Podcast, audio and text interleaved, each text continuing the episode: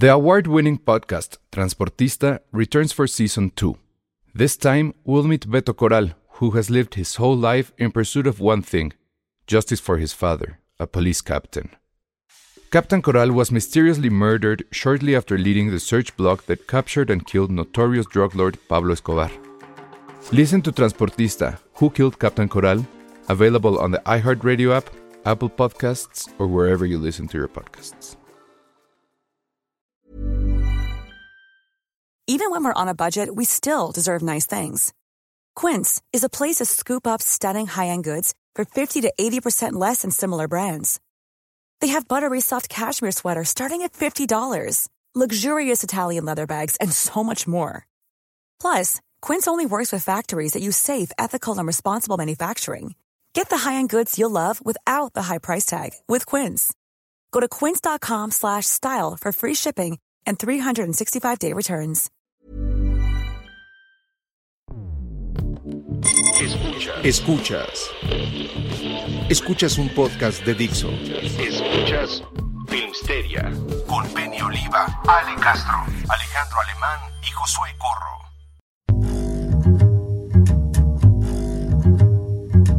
Hola a todos, bienvenidos a Evil Filmsteria, el único podcast de cine que ama a los influencers, ama a Chalamet, ama a Woody, bueno, eso sí no sé, porque la mitad del podcast ama a Woody Allen, lo demás creen que es un viejo perverso, eh, ama a Coco, creen que Coco es lo más mexicano que puede existir. ¿Qué más sería como un Evil Filmsteria para nosotros? Este. Ya dijiste lo de los influencers, ¿verdad? Ya. ya. Ah, ¿Qué otra cosa? Ay. Ayúdenos, ¿qué más? ¿Qué La más pizza haría con Liverpool? piña era. Ay, a mí sí me gusta. Bueno, hay, hay opiniones divididas, al igual que Woody Allen. La pizza es como nuestro Woody Allen. Se llama el paquetaxo, casi. Ajá, ama, El ama, paquetaxo. ama el paquetaxo, ama a Está bien, es- Derbez. Es opinión, de- es- es opinión dividida. Ajá, exacto. Pero lo de Derbez sí es en común, ¿no? Yo no lo Ah, odio. Este, ah, Penny ama el capitalismo. Ah, Esa sí es muy dividida porque yo soy es- un capitalista. Exacto, yo también amo el capitalismo. Muchísimo. El Sí. cine museo. Eh, eh, Ajá, odiamos los cinemuseos. Este, ¿qué más? Me odia las Am- las- eh, Ah, eh, el obvio. Me encanta ese Ismael Morales. Amamos a El de Franco. que ama el Festival de Guanajuato. Yo creo que si un día estoy secuestrado y les digo, oigan, amo el Festival de Guanajuato, sabrán que, que Ay, no, bueno. Bueno, también amamos a Marvel. Pero Marvel es como, también es como Woody Allen, no nos da, o sea, No, no, nadie ama a Marvel aquí. ¿Así amar? No. Nadie. ¿amar? Sí. nah. Pues amarlo así no. Amamos a No tengo Batman. nada en sí. contra de. Ajá. Está- Amamos a odia- el podcast que odia el podcast, el Festival de Torrento. Él soy Josué aman TikTok. Sí, yo soy súper fan. Yo- yo- Pero bueno, hoy, ¿eh? hoy tuve una plática como con gente soltera y no sé, ¿verdad? Y expliqué por qué yo no puedo por TikTok y no es por la edad. Es porque me requiere demasiada atención en mi vida que no se la estoy dispuesto a dar a gente bailando o ocupando 25 segundos de mi vida en haciendo tonterías. Pero a ver, ¿te refieres a verlo o a hacer TikTok? Es que no, justo, es que las dos, o sea, no, más bien verlo, o sea, por ejemplo, creo que con Instagram, yo amo Instagram porque no me toma tiempo, es, podría estar hablando con ustedes y al mismo tiempo estoy checando Instagram y No hagas eso, Josué, nunca en la vida. qué padre está esto, o sea, sí, eso pasa con Instagram, siento, ¿no? O sea, puedes estar haciendo mil cosas y estás viendo y realmente es algo que disfrutas verlo, es un solo sentido, con TikTok no pasa eso. A mí sí me viendo y pasa. escuchando, viendo y escuchando, o sea, igual por lo que dije, o sea, creo que si solamente fuera algo auditivo, podemos escuchar mil podcasts mientras hacemos mil cosas, pero no tienes que estar viendo. En cambio, pinche TikTok es estar viendo como Te quita el tiempo. basura en tu, te- en tu teléfono. Y por eso yo no puedo con TikTok, como consumidor no puedo porque me toma dos sentidos, que para eso mejor me pongo a ver una serie, ver una película, ver YouTube. Es Ah, yo sí soy fan Con- de TikTok. y eso fue lo que descubrí hoy en una plática que tuve con gente que hace TikTok. Es que yo siento que yo he aprendido tanto de TikTok, o sea, cosas para la vida, de que Sí. así, que me sorprende, o sea, siempre es de que, oye, como lo vi en este, ya hasta me da pena decirlo, o sea, de que paso demasiado tiempo en ese red. Qué oso.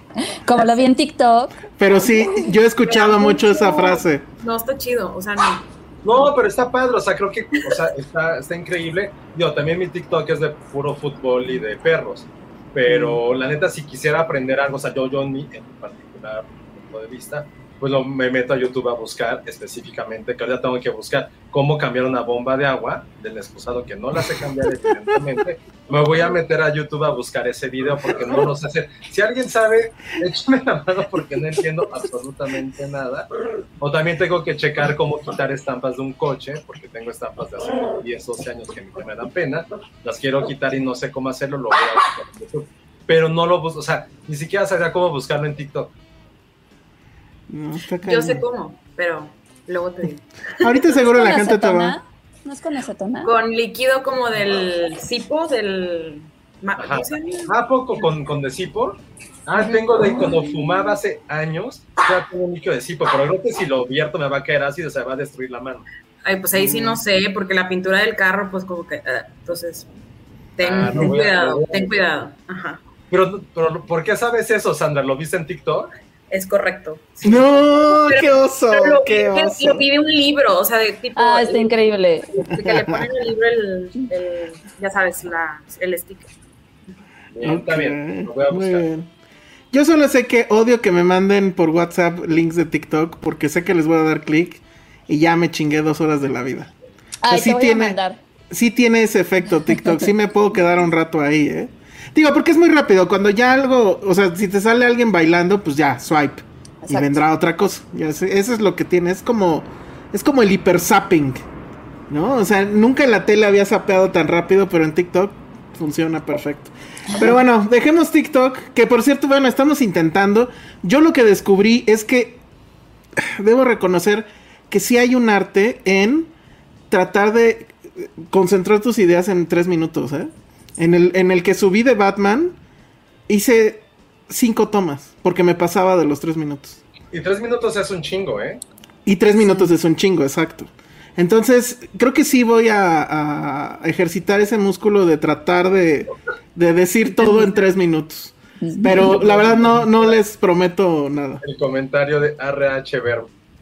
A mí TikTok me dio problemas.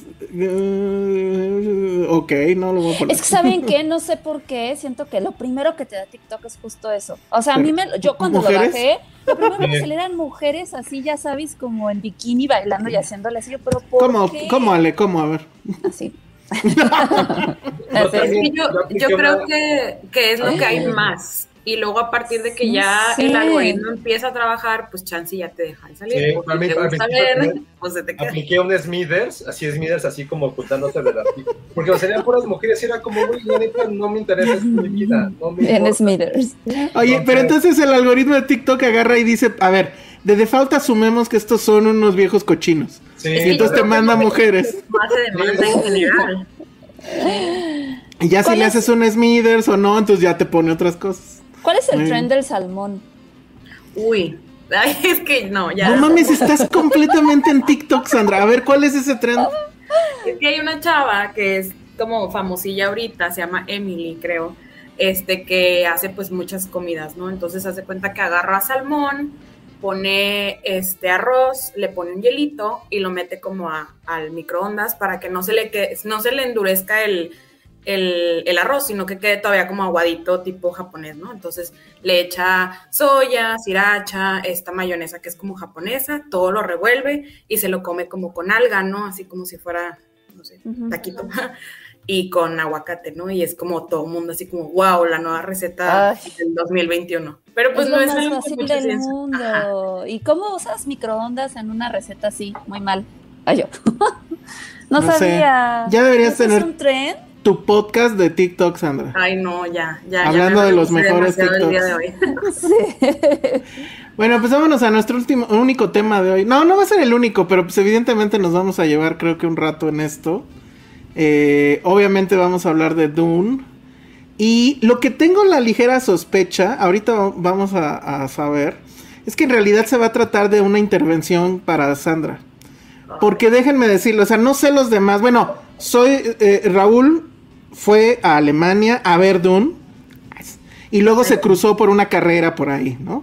Entonces él ya la vio, él ya escribió en, en filmsteria.com, por si no lo han visto, ya le mentaron la madre porque dijo que Dune es una película que no tiene alma. Entonces ahorita nos va a decir de eso. Pero Sandra escribió hoy también en el sitio sobre Dune y es totalmente lo opuesto, no, maravilla, no hay otro director como Denis Beneville y hasta la de Lynch andaba ahí rescatando. Este. Órale, qué fuerte. Entonces, no, eh, quedamos Ale, Josué y yo para ver por dónde va. Entonces, como ya sabemos más o menos cómo están las posiciones de, Sandra y de Raúl, nada más rápido, Ale. ¿Sí, no o ñe? Eh, ¿Puedo ser muy breve? Sí.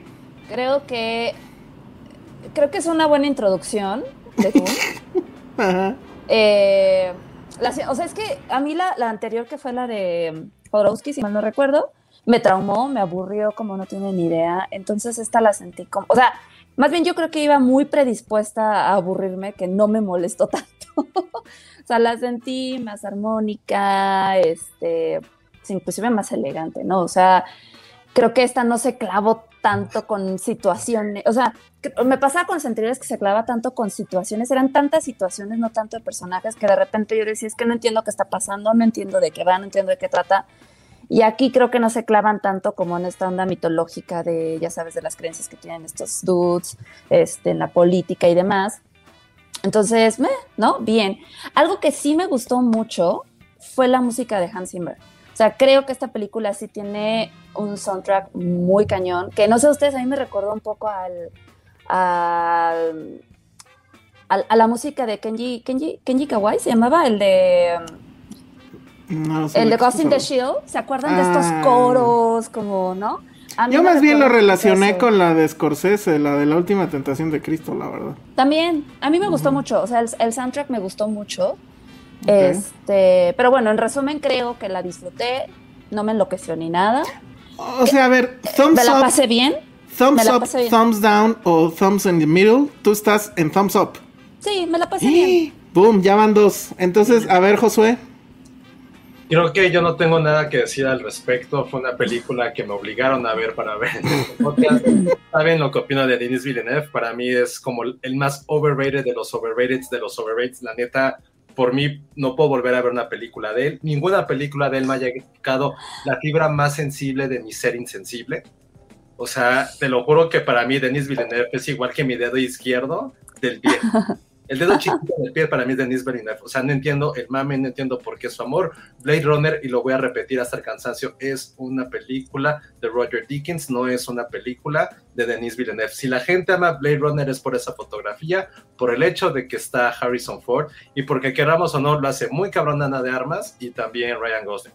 Dicho el anterior Dune, yo ni siquiera sabía que existía una Dune anterior. Saben que Lynch tampoco es de mi, de mi santo, de mi devoción. Este, Jodorowsky es como el otro Denis Villeneuve, para mí Jodorowsky. Y la gente que le da retweet a Jodorowsky es, no es una red flag, es como, la red, es como una red flag tipo China en la plaza Yangbing, que es como la bandera más grande del mundo, para mí es la red flag más grande, alguien que le gusta el Jodorowsky. Entonces, o sea, todo lo peor que... Ah, yo, yo, lo entrevisté una vez. ¿Qué? Bueno, yo lo entrevisté una vez. ¿Por qué? Pues no me acuerdo, pues fue chamba.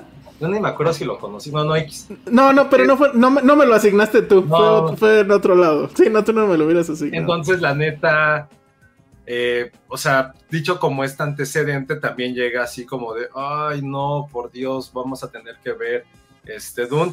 La verdad, como no sale nada ni de la historia ni de ningún antecedente, la verdad no, no la odié.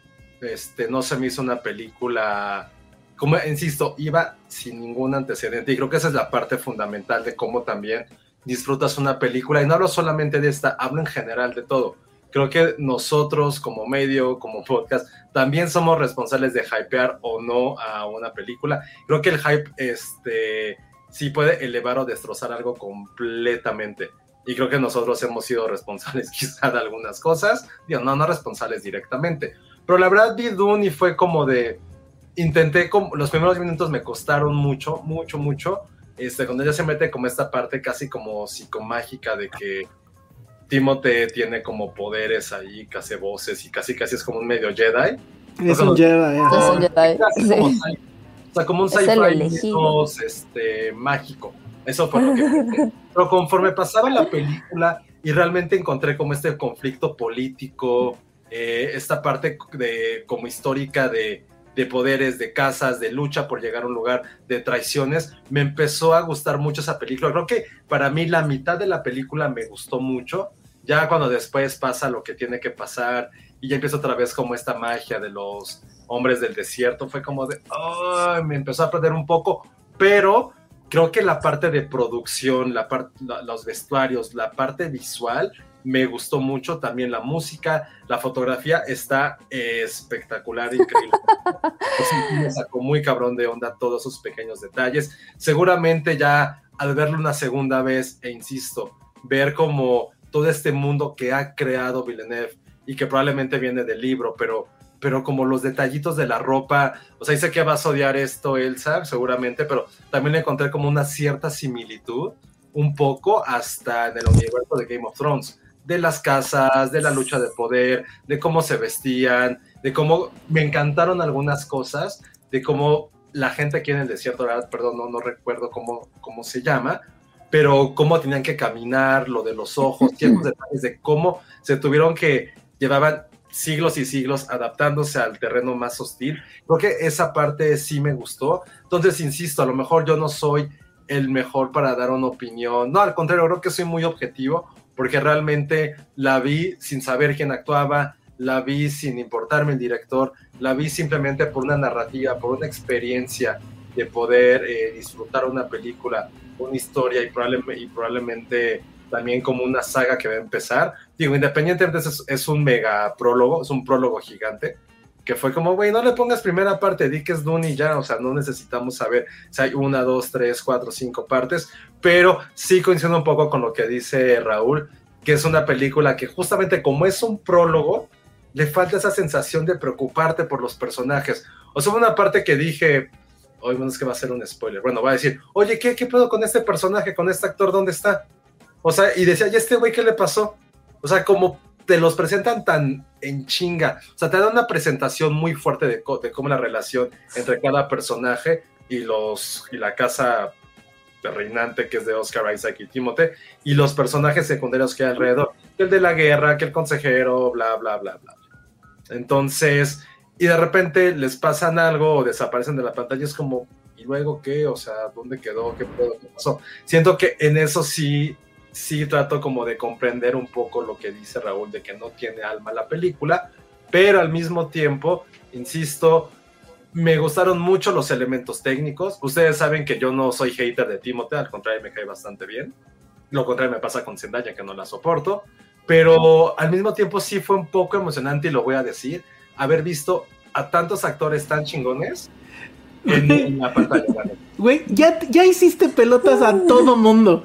Empezaste diciendo que era una mierda y ya todos están preguntándote, güey, ¿sí te gustó o no? Porque para no gustarte, te gustaron un chingo de cosas. No, ¿eh? no, no dije que no me gustara. O sea, Hay gente que ya la emocionó, que ya quiere verla por No, lo que ver, estás es que, diciendo. es que no tiene conflicto con la película. Está diciendo voy a que no le gusta el mame del director. Me, me gusta, me gusta la definición de que creo que no tiene ningún sentido, no tiene como una emoción la película.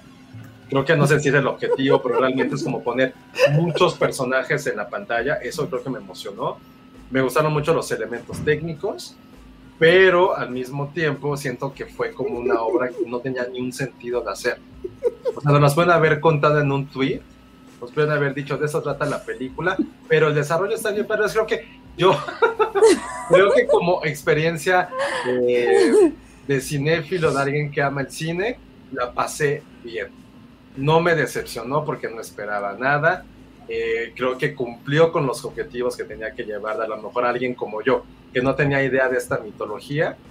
No sé si quisiera ver una segunda parte porque los personajes no conecté con ellos y eso es lo par- la parte culera de que una- no puedas conectar con una película, pero los elementos técnicos están ahí y demuestran que el un pinche Villeneuve sí sabe hacer cosas técnicas bien, punto, pero si vas a hacer eso, pues güey, no eres un director, eres un pinche artesano, entonces no me jodas. Saraí, Saraí acaba de dar el comentario. Josué está como el meme de Homero. No, no, no, no. Bueno, sí. a ver, es que nada más, a ver, el ejercicio no sabe de esto, entonces. A ver, el ejercicio es este, Josué. Thumbs up, thumbs down o thumbs middle. En medio. Ok, perfecto. ya nos quedó no voy claro. A tomar partido, yo no quiero que esto sea un divorcio entre Sandra y Raúl. Yo simplemente fui muy, este, fui muy salomónico. Le di por su lado a Raúl y yo solamente quiero decir. Dice Dani Crespo, nunca había estado tan confundido en mi vida. Pero es que no, creo, que, creo que entendí mal. La pregunta era si me había gustado, ¿no? Pues sí, güey. Sí, Josué. O sea, yo fui muy breve y dije, me gustó esto, esto, y en resumen, tal. Y tú. Ya, bueno, está bien. Entonces, bueno, pero quedó en que en medio, ¿no? O sea, ni arriba ni abajo, en medio. O sea, sí, tienes razón, sí, fui muy tibio porque creo que, que la podría haber odiado, pero la neta no lo hice porque no tenía elementos con qué hacerlo. O sea, eh, odié la, la, parte narrativa. Odié, insisto, no me preocuparon los personajes, no quiero ver una segunda parte. Pero la neta sí está técnicamente muy cabrón y creo que eso también es parte eh, de lo que es el cine. Entonces, por eso estoy en medio. O sea, pueden verla en mute. Hagamos, a, vean en mute.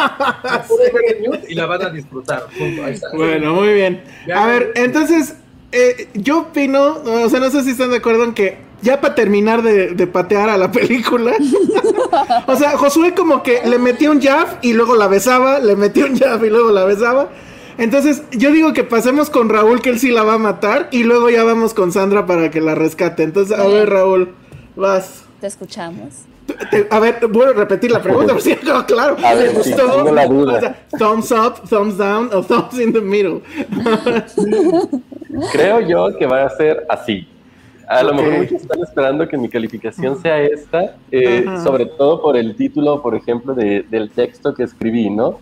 Uh -huh. eh, sin embargo, yo coincido, muy, eh, coincido en muchas eh, apreciaciones de las que tiene Josué. Es decir, me parece que visualmente, y lo digo en el propio texto, la película me parece una maravilla. Es decir, todos los elementos están ahí, la fotografía, el vestuario, este, el diseño de producción, todo me parece espectacular. Sin embargo, y, eso cuando, cuando yo llegué a la sala y empecé a ver el desarrollo de la película, fue muy emocionante y realmente me estaba sintiendo que estaba viviendo una experiencia visual muy padre. Sin embargo, conforme fue avanzando la película, conforme fueron pasando los minutos, veía que no había elementos narrativos que a mí me atraparan. Es decir, los personajes también un poco, como dice Josué, me estaban empezando a dar este, un poco igual. Este, de repente se notaba, y no sé si ustedes también coinciden en esto, bueno, voy a, voy, a voy a decir también un antecedente. Yo, yo llegué igual que Josué sin saber nada sobre la película, no había visto la de Lynch. Es, es más, yo de hecho ni siquiera sabía que era parte 1, de eso me enteré hasta que vi el título en la pantalla, Doom Part 1. Y dije, ah, bueno, y de hecho desde que salió en la parte 1 dije, y a ver si esto no va por donde creo que va a ir, que es un largo planteamiento de qué es lo que vamos a ver hasta la segunda parte, que es donde va a empezar todo. Sin embargo, aquí, cuando se tenían que plantear algunas cosas y sembrar algunas semillas para desarrollarse quizás en la parte 2, pues creo que no están o creo que no terminaron por florecer, porque percibo, por ejemplo, muchas notas, este, digo, y a lo mejor también la veo así por a lo que me dedico y por lo que me gusta hacer, pero percibo también como muchas notas políticas en el asunto, uh -huh. pero que ni siquiera alcanza a sembrarse la semilla de los Exacto. temas hay cosas imperialistas, colonialistas, y, y, se ve que están ahí, pero luego como que llega todo lo visual y te atrapa todo lo técnico.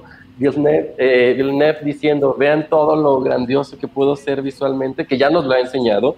Este, uh -huh. Bueno, Josué dice algo en lo que yo no había reparado. A lo mejor lo que vimos en Blade Runner 2049, pues se lo debemos a alguien más, ¿no? A Dickens, uh -huh. no a él. Pero, este... Pero sí aprendió, ¿no? O sea, creo que esto que pasa en Dune es muestra de que sí le aprendió a Dickens un chingo, ¿no? ¿O qué opinas ahí? O sea, yo, yo creo que sí, eh, porque de hecho, si tú no me dices, eh, si tú me dices que la fotografía es de Dickens, yo te la compro, ¿eh? Así de, así de sencillo. Si no veo los créditos.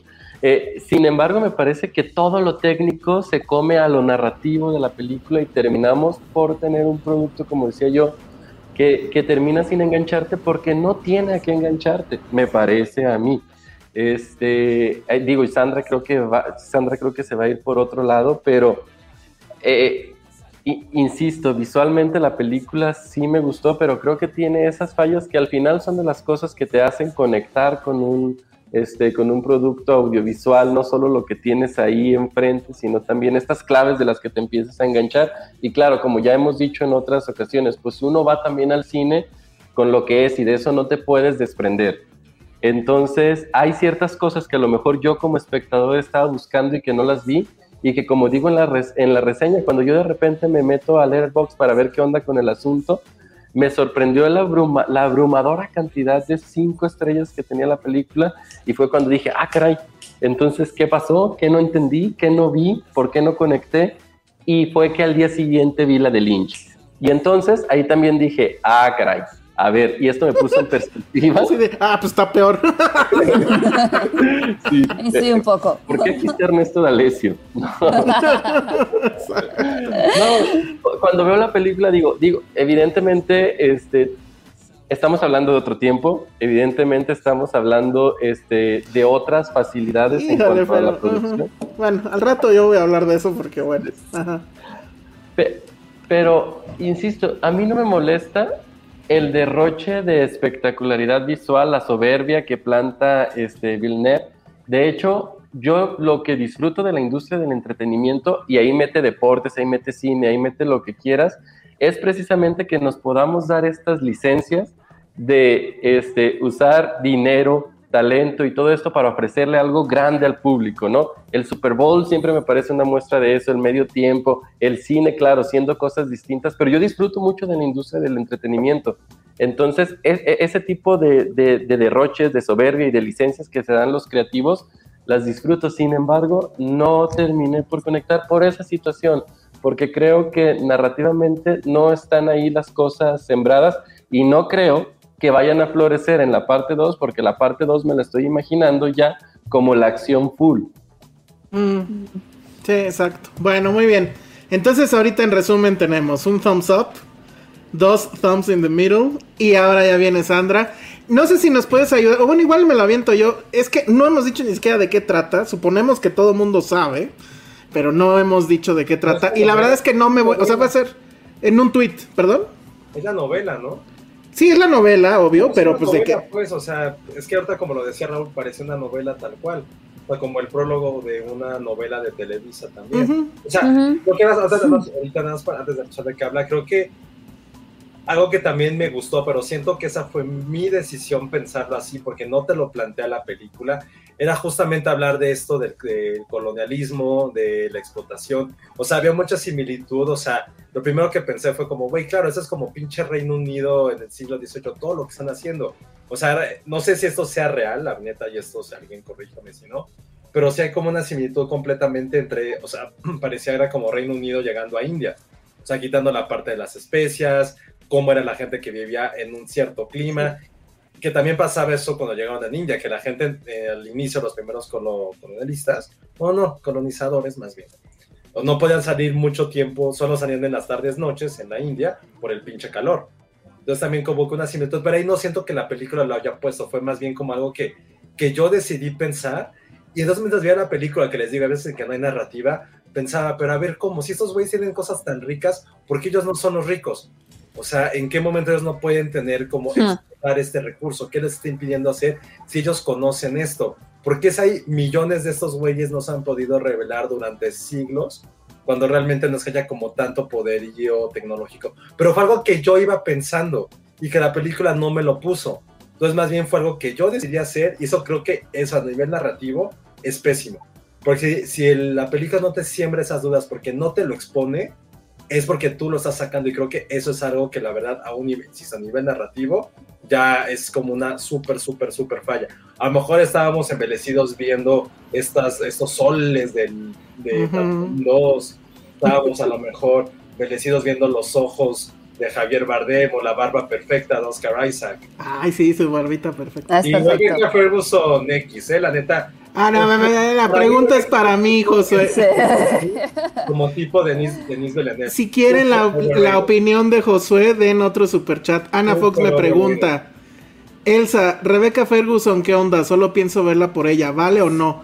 Yo creo que de todos los personajes, el único que sí está bien desarrollado es Rebecca Ferguson y Villeneuve y su fotógrafo, que no me acuerdo cómo se llama, que por cierto es el mismo de The Batman. Y eso. Y de Road One, exacto. Creo que eh, eso va muy bien. Sí, sí logra unas imágenes hermosas con su carita hermosa. Entonces sí creo que es la mejor. De hecho, creo Sí. que es Sí, la de mejor. hecho. Entonces, Porque bueno, preguntaban gracias. también por Chalamet, perdón, Roy. y Ah, la verdad sí. es que yo Ah. creo, digo, independientemente, por ejemplo, de lo que Elsa o yo, pro Woody Allen, podamos pensar sobre él, la verdad es que me parece que está súper mal casteado. Este, y sobre todo hay dos, eh, hay dos momentos muy claros en donde lo ves, ¿no? De repente, ah, bueno, no, no, no, no es spoiler, pues en algún momento dilo, tiene dilo, que tirar dilo. a alguien que mide este, dos metros más que él y que está tres veces de espalda más ancha y solo con un toque de pies lo derriba, por ejemplo. Entonces, lo ves, lo ves en algunos momentos y eso que el vestuario está tan bien hecho que hace lucir a todo mundo. Bueno, a Oscar Isaac no hace falta hacerle mucho para hacerlo lucir, pero y Chalamet se ve este súper delgadito, Es que es ¿no? muy ñango. Ajá, no le Pero creo que sí era una idea, ¿no? O sea, sí era mostrar que este hombre físicamente es muy débil y va a tener estos poderes Jedi locos, ¿no? A ver, déjenme nada más organizar esto que sí es, a ver, ¿de qué va para quien no sepa?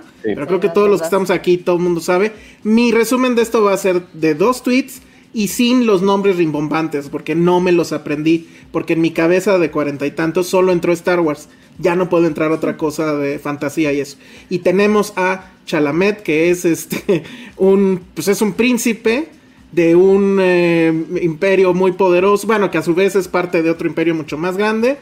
Y le dicen a este, a este planeta, es de los Atreides, o bueno, esta casta de los Atreides, que tienen que ir a este lugar, que es este desierto enorme, donde otro grupo eh, había estado explotando a esa región y a los habitantes de esa región. se llamaba. A la Arraki, ajá, y tienen que ir ahora ellos, y ellos, o sea, todo el mundo está sobre, sobre la, sobre la arena, porque eh, tiene un material, un eh, mineral, le llaman, no, una especie, que hace cosas que esa sí no entendí. O sea, no entendí si para unos es una cosa o para otros otra. El chiste es que es una... Se supone que la especie lo que hace es que hace posible los viajes espaciales y que alimenta los poderes sobrenaturales de estas brujas que estaban ahí. Ah, ok. Es que las brujas tampoco entendí. alimento. Pero bueno.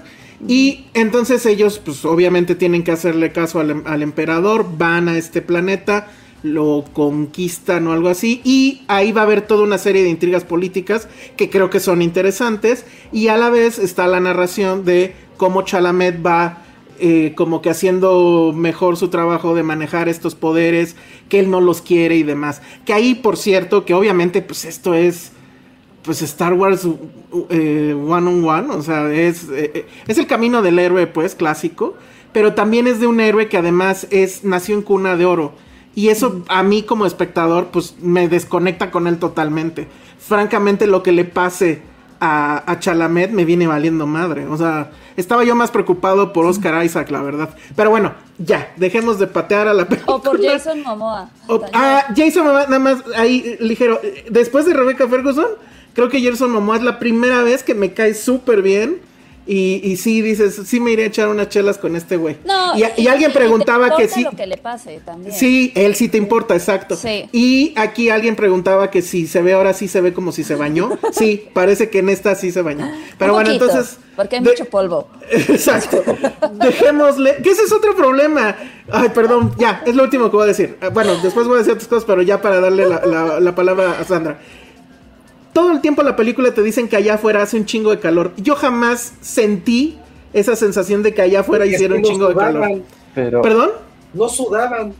Yo no este, los vi sudando, exacto. No, Y no, era así como, ay, ay, mis pies, el calor. Ah, no, no No, no, y deja tú eso, el color. Jamás el color atinaba Ah, a este claro. asunto de no mames, ya de ser un chingo de calor ahí, al contrario. ¿eh? Era como de ponte bloqueador Chalamet, no, nunca me escuchó el ponte tu copertón. Sí, no, nada más, pero bueno. el calor está chido, no pasa. Sí, ahí visualmente creo que sí hay un error. O mi, mi proyección estuvo gacha, pero bueno. Entonces, ahora sí, Sandra. Tú, mira, ya vino Peña a... bueno, no sé si va a querer entrar o no. Pero este, a ver, Sandra, dinos, ¿por qué Dune sí? Es que para empezar ya me intimidaron, o sea, realmente. No, mira, ya entró Penny a ayudarte. No, Sandra, yo no, yo no la he visto, pero la voy a ver este fin de semana. Entonces, dime por qué la tengo que ver. Va, va, va.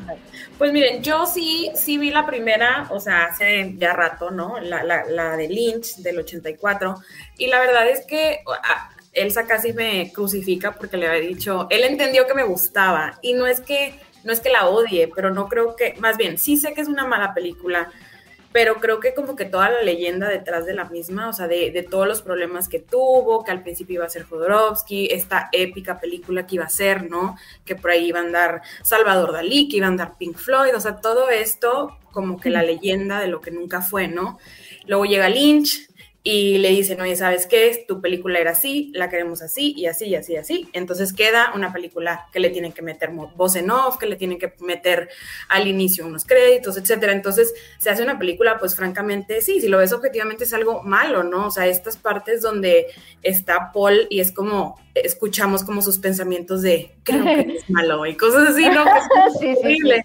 Este pero la historia es muy interesante, o sea, realmente creo que, que la historia logra retratar, o sea, la película logra vagamente retratar la inmensidad que es este, este mundo, ¿no? Entonces es lo que a mí como que siempre me llamó la atención de la película, aparte pues de toda esta locura de la historia que tiene detrás. Ahora, Dicho esto, llega esta película. Yo la verdad sí soy fan de Villeneuve, no al punto de Villeneuve es lo máximo. Gracias. Es muy increíble. Este, Uy, Penny, llegaste tardísimo. Josué ya lo pateó como en película de Ken Loach. Así agarró a, a Villeneuve a patadas. Sí, pero por sus películas, por Dune o por sus películas. Por todas. Director sobrevalorado. Le huele la boca. Todo dijo de Villeneuve. Blade, Runner 2049, qué, qué magnífica. Y Arrival, ¿qué te pasa, Josué? Ok, vamos a decirlo. Insisto, Blade Runner no es Villeneuve, es Roger Dickens. Bueno, va, ok. No, no, es cierto. Yo no, estoy de, yo no estoy de acuerdo con eso. Es como decir, amamos Filmsteria por StreamYard. No, Ay, no. Filmsteria por nosotros. No, yo, no, yo, no, yo no estoy de acuerdo. Es StreamYard. Nosotros somos el Roger Dickens de 2040. No, yo no estoy de acuerdo para nada, para nada, para nada. Bueno, sí, tiene razón Royce Armantín. Te perdiste a Josué pateando a Dune, luego levantándola para besarla, luego volviéndola a patear. Te lo perdiste. Pero bueno, a ver. Súper tóxico. Entonces, Sandra, tú si eras fan de la de Lynch. Pues no fan, pero, pero, entusiasmada, ¿no? Ok, y viene. Una vez escuché el audiolibro, pero no le hice mucho caso, etc. Ok, oh no, bueno, eso ya es este, mucha clavada eso, pero bueno, pero no, no, muy clavado, la neta. Entonces, eh, no lo suficiente para leerlo físicamente. Este, entonces, bueno, yo sí creo que, sí, sí por ahí este, puede, puede funcionar para muchos públicos, ¿no?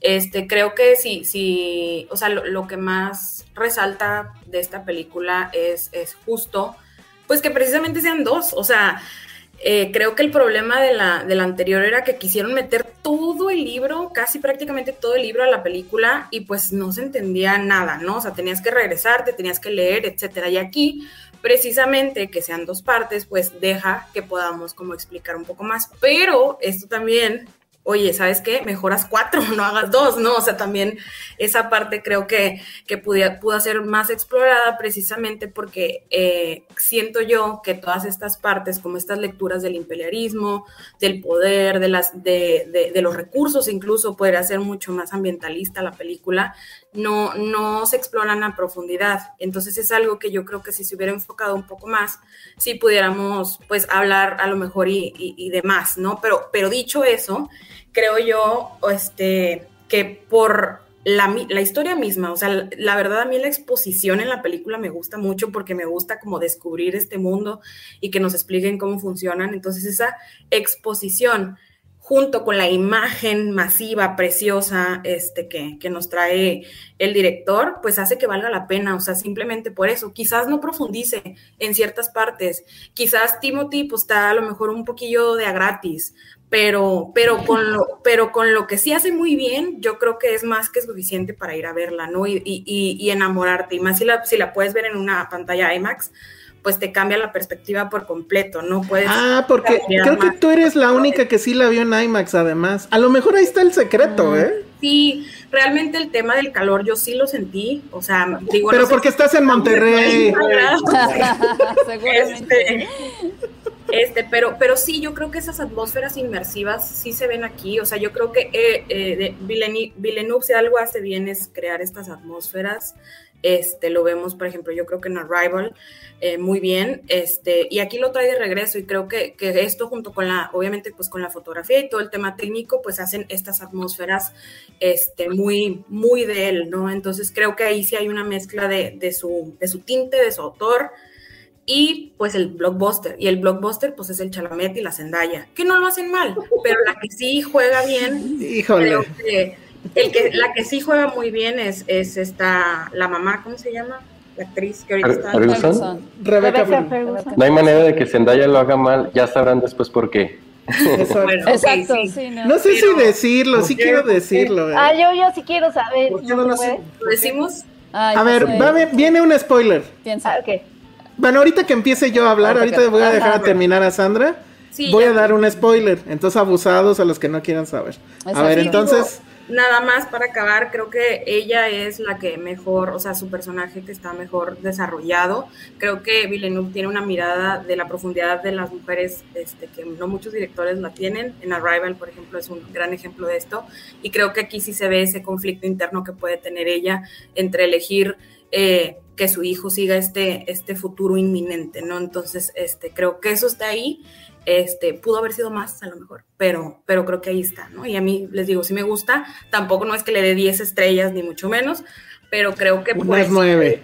nueve y media, pero el simple hecho de estos visuales y de este mundo tan interesante vale toda la pena ir a verla. ¿no? Bueno, muy bien. Entonces tenemos Sí la voy a ver. un, dos thumbs ups y tenemos dos thumbs in the middle. O sea que, y como Penny no la ha visto, me toca hacer el desempate. Y a ver, lo primero que quiero es, al que yo voy a agarrar patadas es a David Lynch. Y ya muy tarde, yo sé. Pero es que tengo que decirles, o sea, Adelante, sí. yo tampoco apoyamos. vi, yo tampoco vi en su momento la Dune original. Pero sí me sabía yo esta anécdota que seguramente todos ustedes saben y si no búsquenla en YouTube de cuando a George Lucas lo invita a Lynch a el Skywalker Ranch para decirle que se hiciera la 6, ¿no? De Empire Strike, no, este, The Return of the Jedi. O sea, él quería que Lynch la, la dirigiera. Y le enseña a los Ewoks y le enseña a, a todas las criaturas y algunas naves y algunos este, storyboards. Y la forma en que narra eso David Lynch es de, este güey ya me tenía hasta la madre con sus mamadas de niño, ¿no? Este, yo que voy a andar haciendo eso, me dolía la cabeza y luego me llevó a comer a no sé dónde, horrible y bla, bla, bla. Y entonces le dijo que no, todos sabemos que le dijo que no. Lynch le habla a su, a su agente y le dice, oye, pues le acabo de decir que no a George Lucas. Y el agente ya me imagino, ¿no? O sea, así de, güey, acabas de perder no sé cuántos millones de dólares. Pero Lynch con esa mamada de, ay, soy Lynch y pues yo no voy a hacer esto, ¿no? ¿Y qué pasa? Que años después llega esto de Dune. Yo insisto, no había visto Dune, pero me lo suponía. Pues Dune decide que sí la va a hacer. ¿Como por qué? Pues a mí me parece que era la arrogancia completa del tipo. Y lo dije en, la mañana en un, en un tweet. Mientras más pienso en Dune, más amo Star Wars. Porque uno ve la de, de Lynch y si dices, güey, ¿verdad que no era tan sencillo? ¿Verdad que no era tanta mamada? ¿Verdad que no es tan fácil construir mundos y, y crear personajes que te importen y bla, bla, bla, bla, bla? ¿Y qué hace Lynch? De entrada, o sea, no han pasado ni tres segundos y ahí te va tu cerebro ese horrible, sus mierdas linchianas que tanto me cagan, ¿no? Entonces, bueno, si existe esta Dune es gracias a Lynch, porque hizo una mierda de trabajo, él lo sabe, lo acepta y ya no quiere hablar al respecto. No, hasta Entonces- Jodorowsky dice que la vio y de que qué bueno que está mala. Sí, claro, sí, sí. No. es que sí es muy mala. Entonces, bueno, viene esto y la verdad yo debo decir que, o sea, si, si ese güey hizo que casi me vomite a los tres minutos, o sea, si este güey, ya sabemos, es un experto en, en, en filmar pesadillas, Villeneuve aquí se demuestra como un experto en filmar sueños. Porque la verdad es que todas las imágenes que vemos, hay unas más oscuras que otras, hay otras más enigmáticas que otras, no sirven solo como imagen, siempre van empatadas con la música. Sin la música creo que perdería muchísimo esa película, pero bueno, eso es normal, creo, en este tipo de, de cintas. Star Wars sin música es nada. Pero la verdad es que es apabullante, es hermoso, Cañón. es cada cinco minutos o menos hay una imagen hermosa y cada una de ellas pareciera que la siguiente ya no va a caber en la pantalla. Y no la vi en IMAX, pero supongo que va a ser lo mismo. O sea, hay literal tomas donde está la nave que no cabe en la pantalla. Entonces, bueno, todo eso me parece que es increíble. Yo recordé, o sea, creo que sí puedes así como que hacer este, la lista. Está ahí David Lean, está ahí Coppola, está ahí Kubrick, está ahí este, evidentemente está George Lucas, aunque les cague. Está este, ¿cómo se llama? Luc Besson, está Ridley Scott, están todos ellos ahí en una, en cierta u otra forma. Y yo estaba muy emocionado hasta que en cierto momento sí dije, oigan, ¿qué onda con Zendaya? Y dije, esto ya lleva un rato, todavía Yo falta que llegue. Zendaya y que se enamoren o algo. Y, y, güey, o sea, nos han explicado un chingo de cosas, no me aburrí, pero ¿qué pasa? O sea, no, no, o sea, no hay nada aquí. Y bueno, pues ese es el spoiler, lo siento. Zendaya sale más en las alfombras rojas que lo que sale en la pantalla. O sea, literal, si, si sale cinco minutos es mucho. Sí. Y la película se acaba y si dices, güey, no mames. O sea, dos horas y media de nada. O sea, sí, muy bonito y sí. Y la verdad es que ya lo piensas a- a- en perspectiva y dices, güey, probablemente este sea, por lo menos en un rato, el último gran espectáculo cinematográfico que vamos a ver en una sala. Porque ya no hay presupuesto, ya no va a haber oportunidad de que estas grandes producciones sucedan. Estamos en la nueva depresión, lo siento. Y entonces pues va a venir el cine independiente, no sé, ¿no? Pero ya así este tipo de lana, Yujú. porque es, porque Ay, Penny. Sí. No. porque este tipo no, pero no, va a sostener a todas las familias que No tiene que sostener, Penny. no. Ese es el problema. Sí. Pero yo sí creo que esto va a ser lo último. mucho. Yo creo que esto sí va a ser lo último así de grandilocuente este que pudiera eh, haber en el cine. Entonces, yo, estoy obviamente en el, en el en medio también. O sea, creo que... En el medio. Sí, o sea, sí, exacto. Pu- Pulgar en medio porque es apabullante, es hermoso y en la misma medida es decepcionante.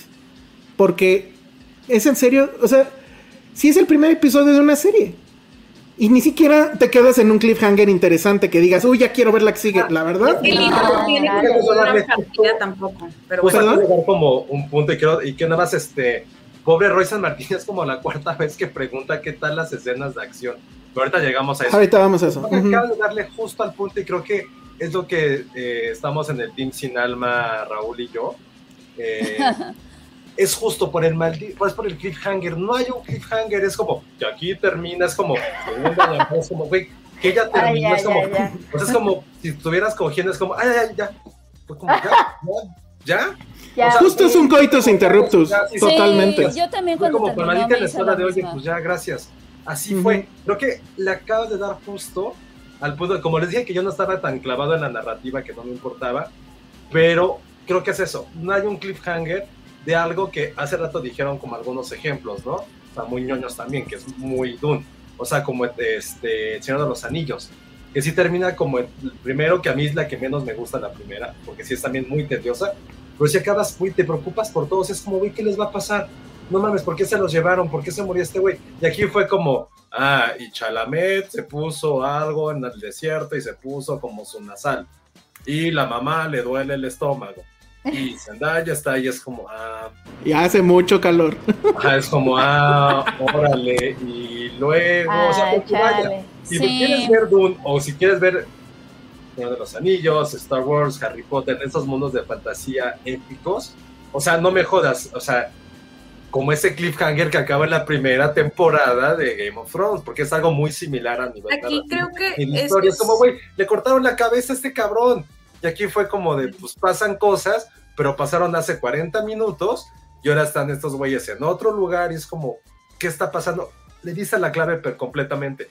Es el peor cliffhanger de algo que había sido muy interesante, insisto, la, la mitad, o sea, puede decir que del minuto 30 al minuto 140 es súper, no es emocionante, pero te tiene así de... Pero sí, sí te preguntas qué más va a pasar, ¿no? Sí, No, y, y les y lo que sí, a ver, Siempre está pasando algo, es algo que también me, Ujú. me gustó de la película en ciertos momentos, que siempre está pasando algo. No hay diálogos así, no hay soliloquios, es como, a ver, te estoy explicando esto porque va a pasar tal. Estás viendo esta nave que hace tal cosa porque después va a pasar otra cosa. Este güey te repite tanto, Oscar Isaac te repite tanto algo porque es como dar este ejemplo de lo que le va a pasar a Timothy y bla, bla, bla, bla. Pero ya, punto, creo que ya es el momento en que la destrozamos, es porque tiene el peor cliffhanger, ya, es eso, punto. ¿qué, qué ibas a decir, Ale?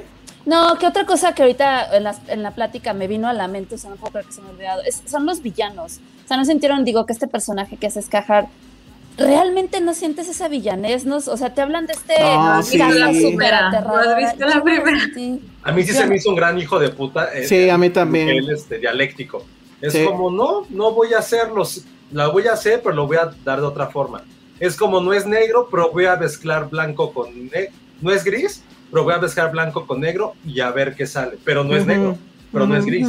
voy a mezclar y... Sí, a mí, a mí, me, a mí me gustó Eso me muchísimo. mucho de él, sí. A mí no Siento- sé, me hubiera gustado ver más, quizás es como, no sé, o sea, como que este, este primer encuentro que tienen, que digo, con Oscar Isaac, creo que es, es, es increíble esa, esa escena, o sea, sí es como, wow, sí, qué cool, qué bien aplicado, pero fuera de eso como que no lo, no lo sentí yo Pero lo tanto. que pasa es que es, es un villano muy de política. O sea, el villano de la política no se va a manchar las manos. Y justo, va a buscar el área gris siempre.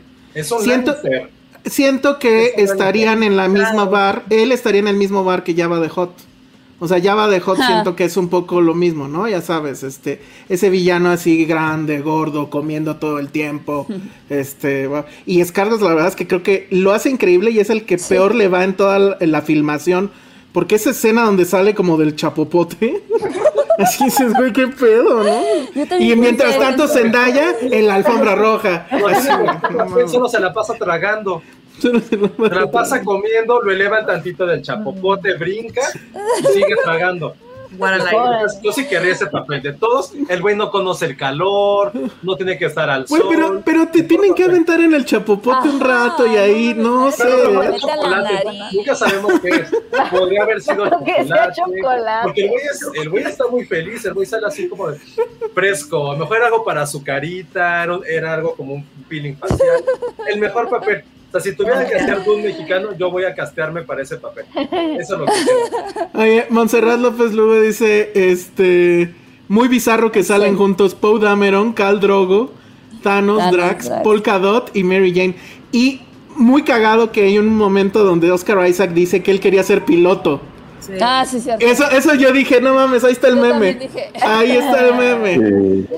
Ah, Y pues, hay, y hay una escena donde están juntos, y ahí sí es como para que me digan ustedes a quién, con quién se iban. Está Oscar Isaac, está este, mm, ¿cómo se llama? Está Aquaman, es- está Thanos y está Bardem.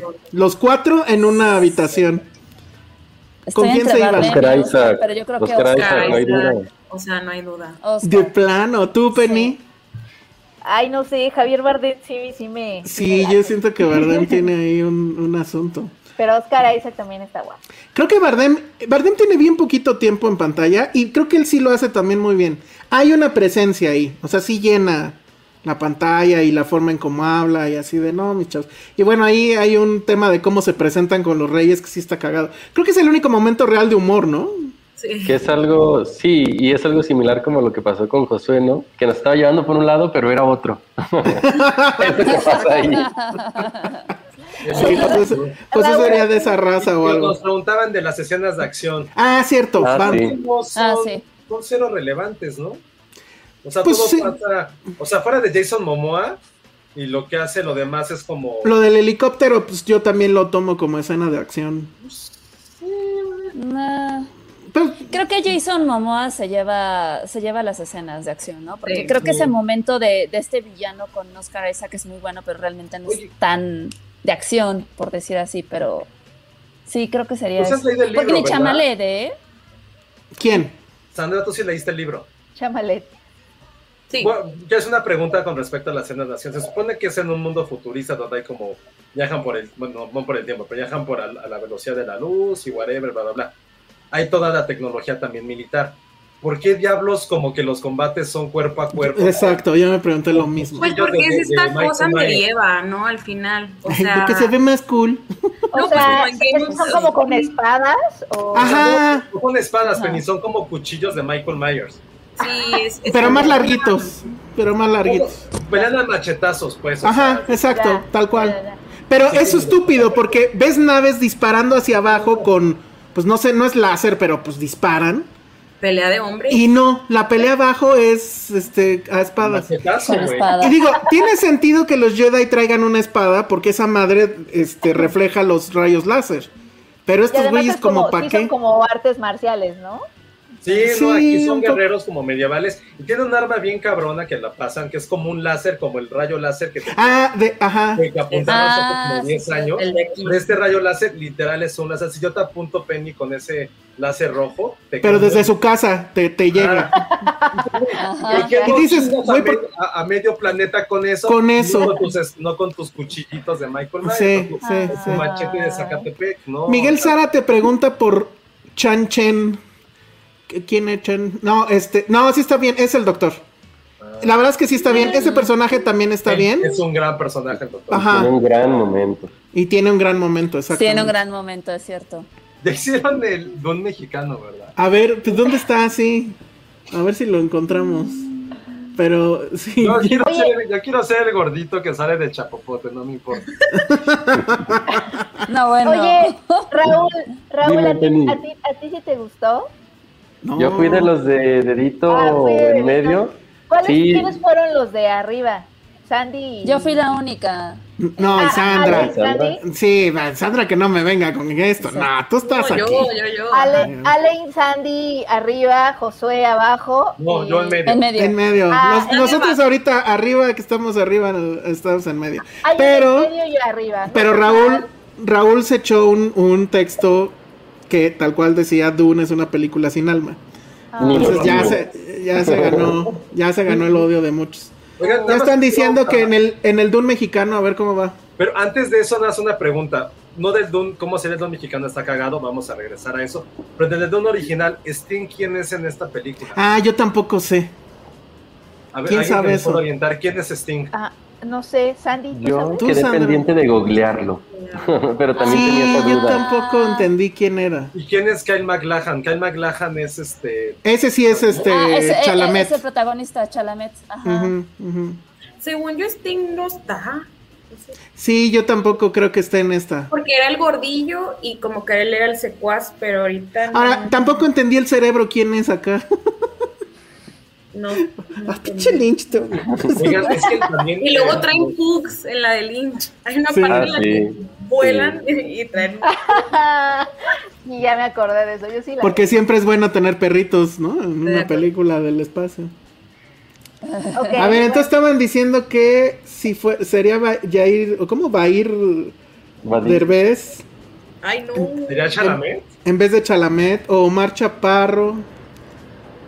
Latin Pero- Lover sería Momoa. No, pero a ver, es que puede haber dos. La, la Dune independiente. Ajá, la Dune, yo- la yo- Dune La ¿no? Televisa. Justo pensé Ay, nunca eso. vamos a acabar, Josué. Y la, y la Sí. Dune, este, la Dune Por- de los Robsat. Hay mucho, ta- ajá, hay mucho talento joven en el cine independiente. Benny Emanuel podría ser. Podría ser. Chalamet, ok. Ajá, o sea, como que sí hay bastante ahí. O sea, A Karina ver, entonces- podría ser Rebecca Lady Ferguson. Órale. ¿Quién? ¿Quién se, Sí. Karina Gidi? ¿Quién sería el gordito?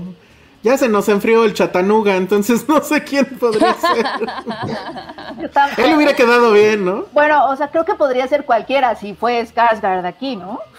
Ajá. Pero- ah, no, pero Scarlett lo hace bien, ¿eh? No, no, está bien, no o sea. No me lo menosprecien. complexión, No, no, no. ajá. O sea, creo que podría ser cualquiera en el sentido de que físicamente no El mascarita, ¿no? te- ajá, sino que te caracterizan. Ok. ¿Quién, quién más nos falta? Nos, ¿Quién nos ser- falta, nos falta Jason Momoa mexicano, no tenemos héroes de acción mexas. Ahí te va, es este. ¿cómo Siento que? Oscar Isaac podría ser también Jaime Camil. Fernando. Ay, Co- Jaime Ándale. Tiene como un aire, ¿no? Ya la ¿Te voy gusta, a ver. ¿Te gusta 24. Jaime Camil, Penny? No, qué Siempre me, ha, oso. siempre me ha gustado. Qué está oso. Ferguson, podría ser una Carla guapo. Sousa, por ejemplo. Aquí dicen No, que. Fernando Colunga podría ser Momoa. No, No, sé quién ya es. está muy grande. No. No, ya sí, ya se ve, no, no. porque además- No creo, no creo que tenga la agilidad. No, no Porque tenemos. estamos pensando en cine independiente y, y eso es como... Eh, Colunga ya no es cine independiente. Entonces, ¿quién Pero no, sería, pero No, no teníamos, no tenemos un Jason Ay. Momoa. Creo que Estoy no. segura que Tenoch. sí. Tenoch. Porque ya se puso mamado, ¿no? Claro, claro. Tenoch, porque ya aprovechando el, el workout Sí. de Black Panther. De Black Uf, Panther. o Ferguson podría ser Cecilia Suárez y Zendaya. Bueno, es que Ashley Derbez estaba de moda, pero ya no están Sí, joven. no, ¿sabes quién? Ale Karina Isa Gili. González tendría que ser Zendaya. Sí. Cari- Y Eiza Oye, pero me gustó. Cecilia Suárez O- como. o Jimena Romo. Como. Ferguson, ¿no? Sí. Sí. O Jimena ver, Romo. Pero a ver, en el, en el de presupuesto, ¿quién sería Chalamet? En el que sí tiene presupuesto. Sí. Puso Badir, pero está... Badir. No tiene que ser como más joven.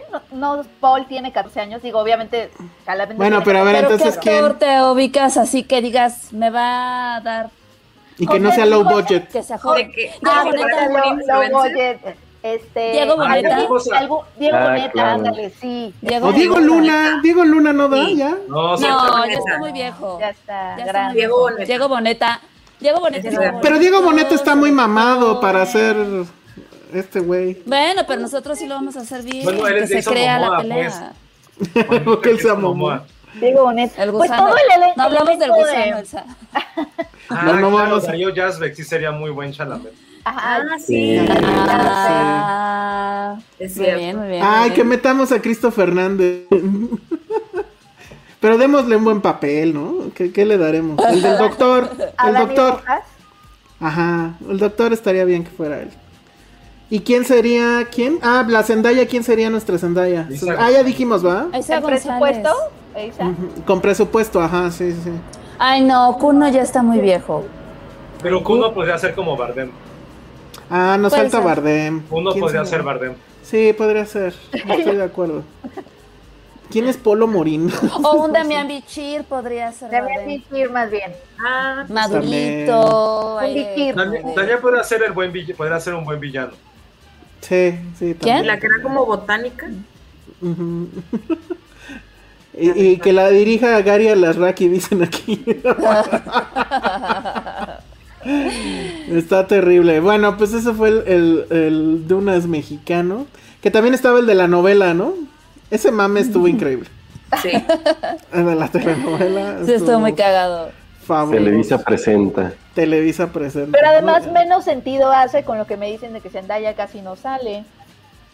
Pues es que Pues no. en serio es una. Es, es yo creo que si de por sí ya veníamos mal, esa fue ya así de la, la gran decepción de bueno, pues y entonces, ¿por qué la. Pero esperen en la segunda parte. Me esperen en la segunda. Ahora, Ahí alguien sí. puso ahí en el, en el, en el chat que ya estaba 99% confirmada. Según yo, no. ¿La, la segunda parte? Ajá. ¿Tú Ah, sabes algo de eso, Penny? No, no, no. Yo digo que es un truco de, de mercadotecnia, porque evidentemente lo que quieren es una franquicia. Porque saben además que ahorita lo que va a dejar lana son las franquicias y nada más. Pero sí tengo la ligera sospecha de que igual Villeneuve sí en serio se enojó con Warner por el tema de que va a salir también en HBO Max. Entonces no sé si ya haya hecho su berrinche tipo Nolan y ya los esté como que mandando al diablo. Pero bueno, de que tiene que haber, tiene que haber, porque si no, no van a, no van a recuperar nada. Pero O ya no sé si va a ser el mismo. Sí lo recuperan. ¿Tú crees que sí con esta? Con- Yo lo dudo, en ¿eh? La segunda, imagínate cuánto van a tener que invertir. Pero yo creo que ya de- tenían algo avanzado, ¿eh? Es como Superman 1 y 2, yo creo que ya tenían algo avanzado. Por eso el tema de que Zendaya sí darle proyección, porque pues, güey. Pues sí, Pero-. Pero además tienes eh, otro problema esta película, dura dos horas y media, dos horas cuarenta. Entonces son menos funciones al día. Entonces es, es todavía más complejo que recaude. Pero va a estar cabrón cómo sí va a afectar la, este, el dinero de recaudación con lo de HBO. Sí. Creo que eso puede definir la segunda parte, porque no es una película barata, o sea, eso sí queda clarísimo, y ver si es redituable para Warner, o sea, hay que, hay que revisar ese tema. Creo que lo interesante va a ser la reacción a partir de esta película, y creo que la gran pregunta no es si nos gustó o no, es, veríamos la segunda parte, la veríamos con el mismo entusiasmo, la veríamos Ah, bueno. volvería a ir a Alemania, eh, Raúl, a verla. volvería a ver otra vez la de Lynch, volvería No, a ver no. el libro. O sea, No, yo la neta solamente la, va- la, la vería. si Pues es- porque ya le invertiste dos horas y media, ¿no? O sea, es como Yo de, sí bueno, pues ya. Pero Sí, yo luego, también. ¿Cuántas has invertido tiempo y después es como, ah, ya le debo, no ves la siguiente temporada? O sea, a mí realmente la vería solamente porque tendríamos que verla, pero en serio, o sea, creo que no me, ni siquiera entendí bien qué, va, qué pasaría en la segunda. O sea, pues ya este güey llegó al desierto. Son dos, Y de más, arena que nunca. Más arena que nunca, exacto. bueno, pues con eso dejémoslo, yo digo. de qué va, a par- qué va a pasar en la segunda parte. O sea, lo puedes intuir, evidentemente, pero interesa. Ah, pues el eh, ya va a manejar la fuerza, le van a dar sus espada Ah. Jedi. Ya se van a dar sus besitos. Sandra dice que no, pero no queremos spoilers, Sandra. Que algo nos sorprenda. ¿No se dan sus besos en esta? Uy, No hay Penny, nada, ya- Penny. No hay nada, Penny. sea. No hay ni siquiera Cruce de miradas. Nada. Es, es la película más asexuada que conozco. No, estaba Chale. Bueno, Sí, bueno, muy entre mal. Pues ahí estaré solo porque es Denis Villeneuve y Villeneuve, quiero, Villeneuve, quiero ver todo Villeneuve. lo que hace. Muy bien, bueno, pues entonces eso fue Dune. Y pues gracias a Raúl y gracias a Sandra por haber estado con nosotros. Bien que aguantaron Sandra el troleo y Raúl las mentadas que le dieron por su texto allá en, en filmsteria.com. www.misteria.com. Ahí sí. encuentran ese texto con el que me lamentaron. Ajá, y el, muy animado texto de Sandra. ¿Sabes diciendo, hubieran hecho Elsa? "Manda- Pero no se me ocurrió hasta ahorita. Hubieran hecho como lo que hacíamos del chat, como las Ah, claro, sí. Pero es que había mucho destiempo, porque sí Raúl la vio desde hace un chingo ya. O sea, ya tienes como un mes, ¿no? Que la viste. La vi el 20 y algo de septiembre, sí, cuando andaba Y- allá. Y no la viste en IMAX, ¿verdad? No la vi en IMAX. Sí, a mí me da la impresión de repente que Sandra salió tan feliz porque ella sí la vio en IMAX. Pero bueno, ni modo. Ya, digo, definitivamente se tiene que ver en IMAX, eso es un tema. Y yo creo que sí se tiene que ver, pero pues sí vayan pensando en todo lo que ya les dijimos, ¿no? Este, vayan al baño antes, todo ese rollo, porque sí dura un chorro. Pero bueno, gracias Raúl, gracias Sandra.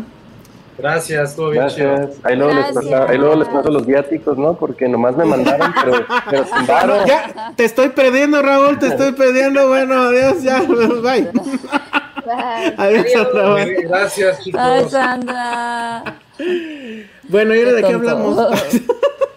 Oye, qué ya. cosa, Don. Pues ya, te acabó.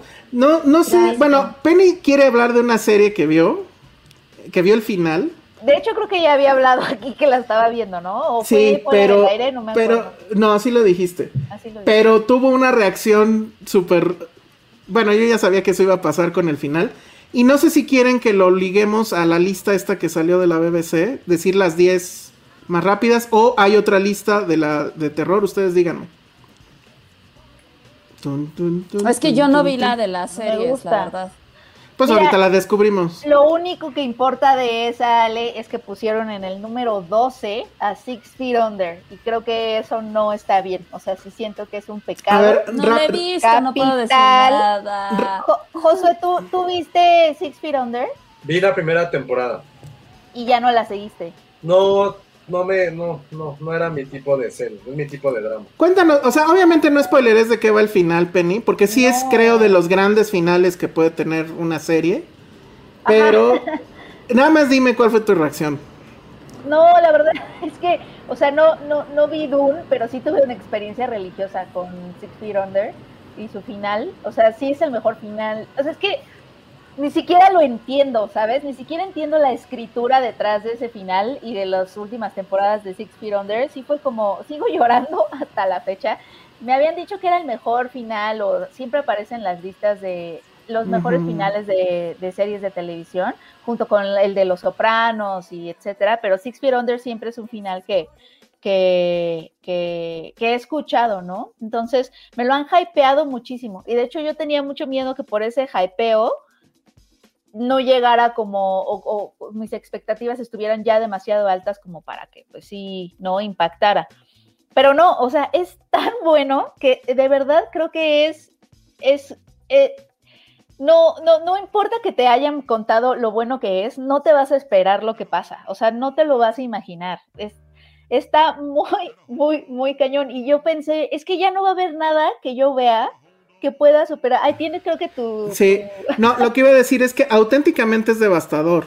O sea, porque regresamos a lo que dijimos la vez pasada. Si ahorita están en un tema de depresión por todo lo que ha pasado la pandemia y eso, híjole, no se las recomiendo. Pero sí se están perdiendo de una gran serie y de un final que les juro, no se me ocurre otra serie que te impacte de esa manera ese final. Y, y tampoco, y tampoco me imagino que Josué, si la viera, sal, saldría inmune. O sea, no creo No. que José fuera tan de piedra, ¿eh? No, no, yo tampoco. Lo que, mira, yo empecé a ver también la primera temporada hace como un año y no la seguí, porque como que también no sé por qué no conecté. Y después la empecé a, a retomar y poco a poco como que me fue absorbiendo. Y lo que hace el final de Six Feet Under es que no sé cómo se las arregla para ponerle final, no punto final, no nada más a su historia, sino a las series de televisión que van a ver, que, que hubieron y que van a ver en el futuro. Entonces yo como que también sentí que con Six Feet Under se acabó la televisión para mí. O sea, yo no creo que haya algo que supere ese, eh, eh, esta serie y ese final. Al menos para mí. Órale, qué fuerte, Y- Peñi. Ajá, o sea, se, pa- se acabó la televisión. O sea, aquí se acaba la televisión. Eso dije, porque Órale. no creo que haya algo que lo supere. eh, y además la narrativa sí es muy de puntos finales, etcétera. Entonces, de verdad está buenísimo. Yo no la había visto. Si ustedes no la han visto, denle chance. O sea, la, la primera temporada sí de pronto como que cuesta. Sí cuesta subirte, sobre todo en la primera temporada, porque es diferente, es más como una novela, eh, ¿sabes? Como que está más... eh, empiezas a conocer lentamente a sus personajes, ¿no? No es una serie de trama, ¿no? O de sucesos o de acontecimientos, como que es, es, es vi- convivir con esta familia, ¿no? En su proceso de duelo. Entonces, este, sí denle chance, porque ese final lo vale. y van a decir, ¡ah! Y yo no había, de verdad, yo no había visto una serie que me impactara de esa forma y que además me hiciera pensar tanto, porque además es devastador, pero al mismo tiempo es esperanzador, pero al mismo tiempo es devastador, pero entonces no sé, no sé si no la recomendaría para alguien que tuviera pérdidas. Probablemente haya muchos momentos que, que, pues que sí sean desgarradores, sobre todo si has pasado últimamente por alguna pérdida, pero al mismo tiempo creo que la misma serie resuelve eso, o sea, como que también tiene otro tipo de mensajes eh, sobre eso y sobre la vida y sobre cómo estas, estas esta familia, a pesar de que vivía en un duelo, pues los vemos abrirse, es lo que pasa, los vemos abrirse todo el tiempo. Está, está increíble, la verdad. Está, Sí. ¿Dónde está en HBO Max, no? Está en HBO Max, de hecho por eso, este, pues ya, ya ver. vi Mad Men, ya vi Six Feet Under, ahora voy a ver The Ajá. Wire porque no había visto The Wire. Ok, muy bien. y es la número uno en esa lista. algún día verá Ted Lasso 2. Bueno. No, ya la este, empecé, ya, ya empecé Ted Lasso 2 y de hecho me acordé mucho de Ale, porque ¿Por justo lo que, lo que dijiste Ale de, ¿por qué Roy es tan perfecto que no te lo crees? Ah, ya, sí, claro. También empecé Es a ver nuestra fantasía. Es Sí. nuestra fantasía. Sí, Como que es muy placentero, pero al mismo tiempo dices, ay, esto no existe, pero al mismo tiempo es placentero. Es que, ¿sabes qué? Yo creo que ya es como nuestro radar de algo anda mal, es demasiado perfecto para ser cierto, ¿no? Lo esconde, está casado. Ajá, algo, algo esconde, pero ya no son nuestros traumas hablando. Ya sé. Pero sí, Sí. es demasiado perfecto. ¿Y qué onda con ese episodio de Navidad? Sí Ah, me mira. Josué está de acuerdo A mí contigo. sí me gustó. O sea, o sea, sí está, Es una melo- está muy meloso, muy alegre y todo, pero ¿uno por qué? Sí, o sea, sí, ¿por qué? Pero yo sí sería un episodio que pondría en Navidad, ya sabes, como un corto de, de diciembre y ya. Claro, como en contexto creo que entiendes, ¿no? Pero ahorita en septiembre o cuando se estrenó, Sí, se siente, como- ajá. Se Pero eso no fue por la pandemia, que se atrasó o algo. no tengo idea, pero se siente, extras, pero Pero ni siquiera como navideño se me hizo tan cool, ¿sabes? No, pasa lo, lo que pasa, lo que sabes que va a pasar y todo el mundo es perfecto y súper feliz y Sí, todo pero el mundo hace- tiene como este aire navideño de, ay, ojalá sea. A mí no me pasó, yo no quise decir, ay, ojalá sea Navidad. Güey, la historia de la, de la sobrina es como súper random. Lo de, Es cagadísima. Lo de la cena, como que lo entiendes. bueno, Roy, Roy se porta bien. Lo de los, lo de Ya los sé. regalos también es como. Sí, pero, pero bueno, yo como Internet Explorer apenas la estoy viendo, pero me acordé, me acordé de Ale que dijo que Roy era demasiado perfecto y sí toda la razón. Y sí. Deberíamos hacer un podcast que se llama Internet Explorer y así hablar de series de, güey, ¿ya vieron Lost? Está cabrón. No, la, hombre. pro- la próxima semana ya me vi así de, ya vi Dune. bueno, déjenme pasar rápido a unos a un par de superchats que cayeron. Dice Jack Fan, ¿qué opinamos del fracaso de The Last Duel? Yo la vi y dos escenas me costaron un montón. Fueron muy incómodas. Jodie Corner está de 10. La verdad yo no he podido verla. Sí Yo quiero verla. Pero sí es un fracasote. No sé si supieron cómo estuvo. A Sí, ver, no. Costó 100 millones. Creo que sí, 100 millones. Y recaudó 4. Bueno, hasta el momento, pues. Ay, güey, pero No, en tu primer semana salida, recarda- recaudas 4 en la primera y siempre es menos en la siguiente. Digo, rara vez es más. Ah, O sea, aquí la fórmula es que si no hiciste al menos la mitad de lo, o sea, de lo que ¿De te lo gastaste costo? en el primer fin de semana, ya valió. Estás muerto. Ya moriste. O sea, si no, si no recaudas lo que tuviste que recaudar el primer fin de semana, ya fue. Sí. Y me han dicho que la película es muy buena, ¿eh? Sí, yo también sé eso, pero no, la verdad no he podido verla. A ver si el fin de semana lo logro, lo voy a intentar y pues ya les contaremos. Y luego Crisis cin- 85 nos dice que si le podríamos mandar un saludo a Ernesto Díaz Martínez por ser su cumpleaños hoy, por favor. Ay, pues claro, así con superchat hasta con más Ernesto. gusto. Hasta Mucho-. Hasta felicitamos a Sarah Hodge. No, eso sí nunca. No. En seria, Ibur Josué, jamás digas. Jamás. Bueno, pero sí, felicidades Ernesto Díaz Martínez. ¿no? Felicidades, Ernesto. Felicidades, Ernesto. Ernesto No sé cuánto- le da muchos puntos eso. Ah, exacto. Mándenle imágenes de Chamalet, ya ven que lo ama. Entonces, bueno, pues este ¿Lo lo Ernesto. Sí, ¿no te sabes ese tema? Tú mándale imágenes de Chamalet, vas a ver que le encanta. No, presiento que no lo ama. Bueno, a ver, este, para no desentonar con el tema de que teníamos, eh, pues siempre hablamos de una de terror porque Halloween y eso. Josué sí vio Halloween. No, pero a ver, tiempo, tiempo, tiempo. Antes de entrar a ese tema, lo de las series. La... Ah, va, va, va, ok. A ver, va la lista de esta y les explico rápido. Es la lista A que hizo la. BBC. Lo que hace es que le pide su opinión a muchos críticos, este, periodistas, etcétera, del mundo.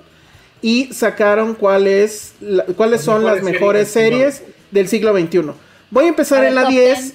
aunque, pues sí, ya quedó fuera Six Feet Under, que quedó en 12. 15 para que salga la el top 15 para Ah, bueno, va. Va, va, va. Ok, bueno, va. 15. 15, Chernobyl. Bien, ¿no? 14. Bien. Atlanta, no la terminé de ver. No la pero vi. Atlanta, sí. 13, Twin Peaks The Return, no la vi, Ah, obviamente. no, Mm. yo no, yo no la vi, pero está demasiado alta. Muy alta, pero pues Lynch, ya sabes. Número 12, Six Feet Under, muy bajo. Muy bajo, muy bajo, BBC. Número 11, Bojack Horseman. Ok. Ok. Y ahora sí ya viene. Número 10, adivina cuál, Josué. Y están preguntando si ya empezaste. Succession. Succession, así Succession. es. En número 10. Número 9, The Office, pero UK. Creo que ahí es pues que la lista es de la BBC, ¿o no entiendo? Sí, Claro. Porque la Sí, de- claro. Bueno, luego, número 8 de Americans. No la he visto, pero Patricia dice que está increíble. Yo también vi las primeras dos temporadas y sí es muy buena, pero también me- no, no, no. No soy de series de continuarlas, pero sí. Ok. Luego viene una que la verdad yo siento que está muy arriba, que se llama The Leftovers. La Ah, empecé a ver y la abandoné. Ve- Ah, vean- No manches, una arriba de maravilla. Six Feet Under. Dios Sí, sí, sí, no, pero por mucho sí. The Leftovers Sí, sí, es una cierto. cosa revolucionaria. Eso sí es. Sí, Está en. De hecho, ¿qué lugar está? está en el 7. En el 8, ¿no? Ah, Uf, 7. lo pondría No, más- la pondría en el top 5. A mí no me encanta. Es una maravilla. Está en HBO Max, si no la han visto. Creo que sí podemos implementar eso del Internet Explorer, ¿eh?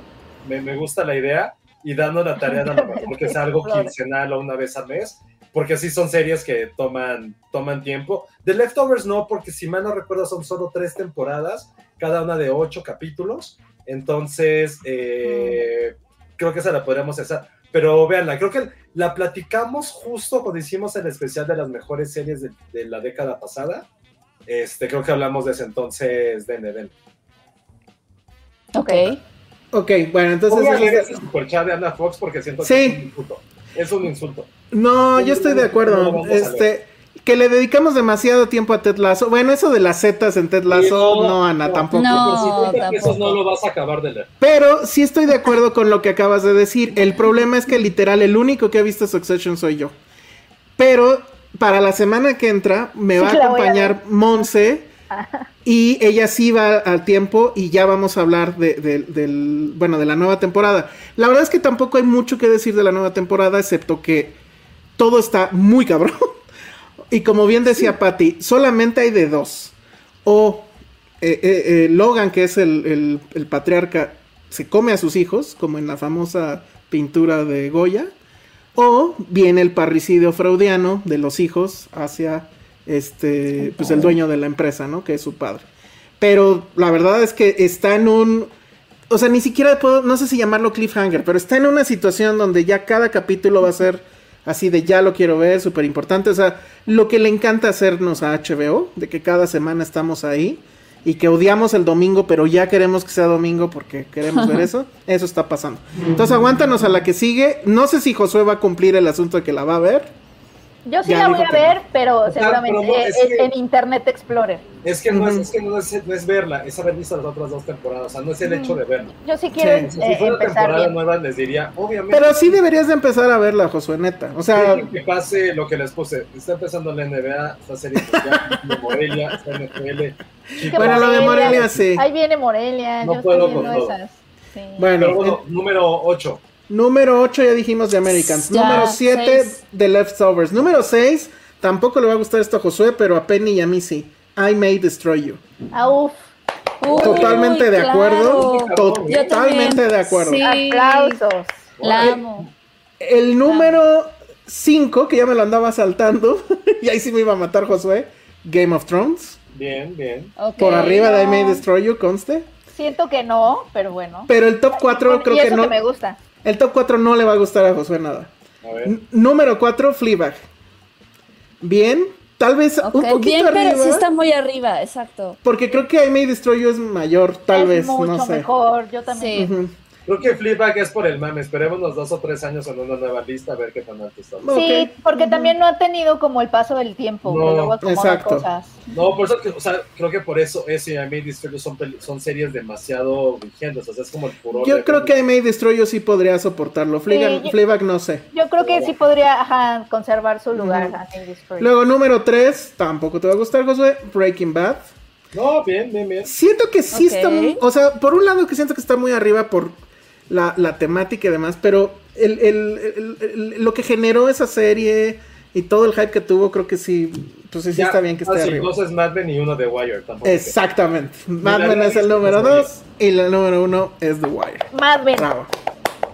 Sí, Mad Men. Yo Órale. por The Wire, a mí sí me gustó mucho The Wire. Sí. The Wire yo no la he visto.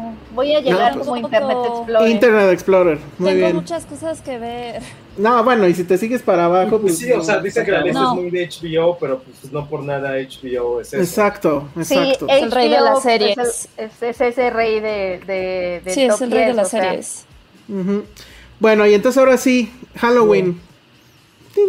Ay, Ay, no. Halloween, Dios por ahí traía la máscara de Halloween. En, los ¿eh? comentarios lo, la preguntaron, sí es la mierda más grande del mundo, ¿eh? Se O los sea, dije. sales enojado. O sea, yo también como que, te lo juro que la quería justificar cada escena, cada parte. Era, ya hasta el momento que dije, güey, esto ya es una estupidez. O sea, creo que ni Dale. siquiera vale la pena que le dediquemos, como dicen en Dune, no gastes tu humedad, no gastes tu humedad en algo que no valga la pena. Es eso. O sea, Halloween- Literal, no Es gastes agua. Es una estupidez. Y lástima porque creo que la anterior a esa a mí me ha parecido bastante divertida. O sea, es buena. O sea, es- Sí, ah, Ahí les Es va rápido de qué va. Este, lo que pasa es que hicieron en la anterior del 2018 que la volvieron a llamar Halloween, lo que hicieron fue borrar todas las secuelas que había, que creo que ya eran 11 o 10. Entonces, lo único que hay... eh, quitaron del canon, ¿no? sí, ya, adiós Sí, tanta qué mamada. bueno. Qué bueno. es-. Creo que es, es que la quisieron volver a meter a. ¿Recuerdan lo que pasó hace 40 años en la película? Pues mira, ahora va a estar internada en esto. Y el problema, y, y creo que eso nos va a llevar como un punto de que hay algo que sí les quiero, re- les quiero recomendar. Pero déjales digo de qué va y ahorita ya. Entonces, la primera pues es la de la de ay, se me olvidó el director, pero bueno, la clásica del sesenta y tantos, Carpenter. la de Carpenter, Carpenter. y ya, se olvidan de todo eso y en la de 2018 tenemos a, a esta chica que ya es una señora y que está toda traumada y que tiene hija y tiene nieta y pues siempre todos los Halloweens está así súper sobres de va a venir Mike Myers, va a venir Mike Myers y ese Halloween de 2018 llega. Pero pues digo spoiler, lo, lo, lo, lo derrotan y esta empieza justo esa noche donde pareciera que lo derrotan, pero bueno, spoiler evidentemente es, no sucede. Ella todo el tiempo eh, hace un Zendaya. Todo el tiempo está en el hospital y prácticamente no hace nada. Y lo que cambia es que una turba, tipo la de la que tomó el Capitolio, va a ir contra, contra Mike Myers. Entonces, bueno, ahora sí, José, ¿qué ibas a decir? Perdón. No, ya, ya, ya me enojó otra vez de pensar en la película. Es que es una estupidez, es una estupidez. O sea, ya hablar en general de ella, creo que la resolución que le dan, el por qué no lo hemos matado y por qué vamos a tener más de él, es como, ¿neta? Vete- o sea, prefiero que me digan, güey, este tipo tiene un hijo y el hijo va a tomar su lugar. O no sé. Que creo que eso ya lo habían de- hecho, ¿no? de mascaritas o algo, pero dices, esta mamada. Sí, no. es que. Es que, o sea, eh, O sea, se literal puede es un- decir, ¿no? Sí, yo creo que ya, ¿no? Sí. O sea, a ver, el, el embrollo de todo esto es que Mike Myers es indestructible porque se alimenta del miedo como It, ¿no? que creo que se lo, lo robaron un poquito a eso. Porque Entonces, además- Como que empieza saliendo de, del fuego, ¿no? O- Ajá, Ajá. o sea, lo puedes quemar. Pero lo eso medio lo justificas lo puedes- porque dices lo están rescatando los bomberos. Entonces dices, bueno, todavía dices, órale, bueno, va. sale con Ok, quemadas. ok. Que es como Pero dijo Josué, intenta- intentas justificar todo hasta que ya llegue un momento que dices, no, ya. Ajá, sí, ya, sí se para de O mover. sea, te está, pi- te le está dan- pidiendo demasiado.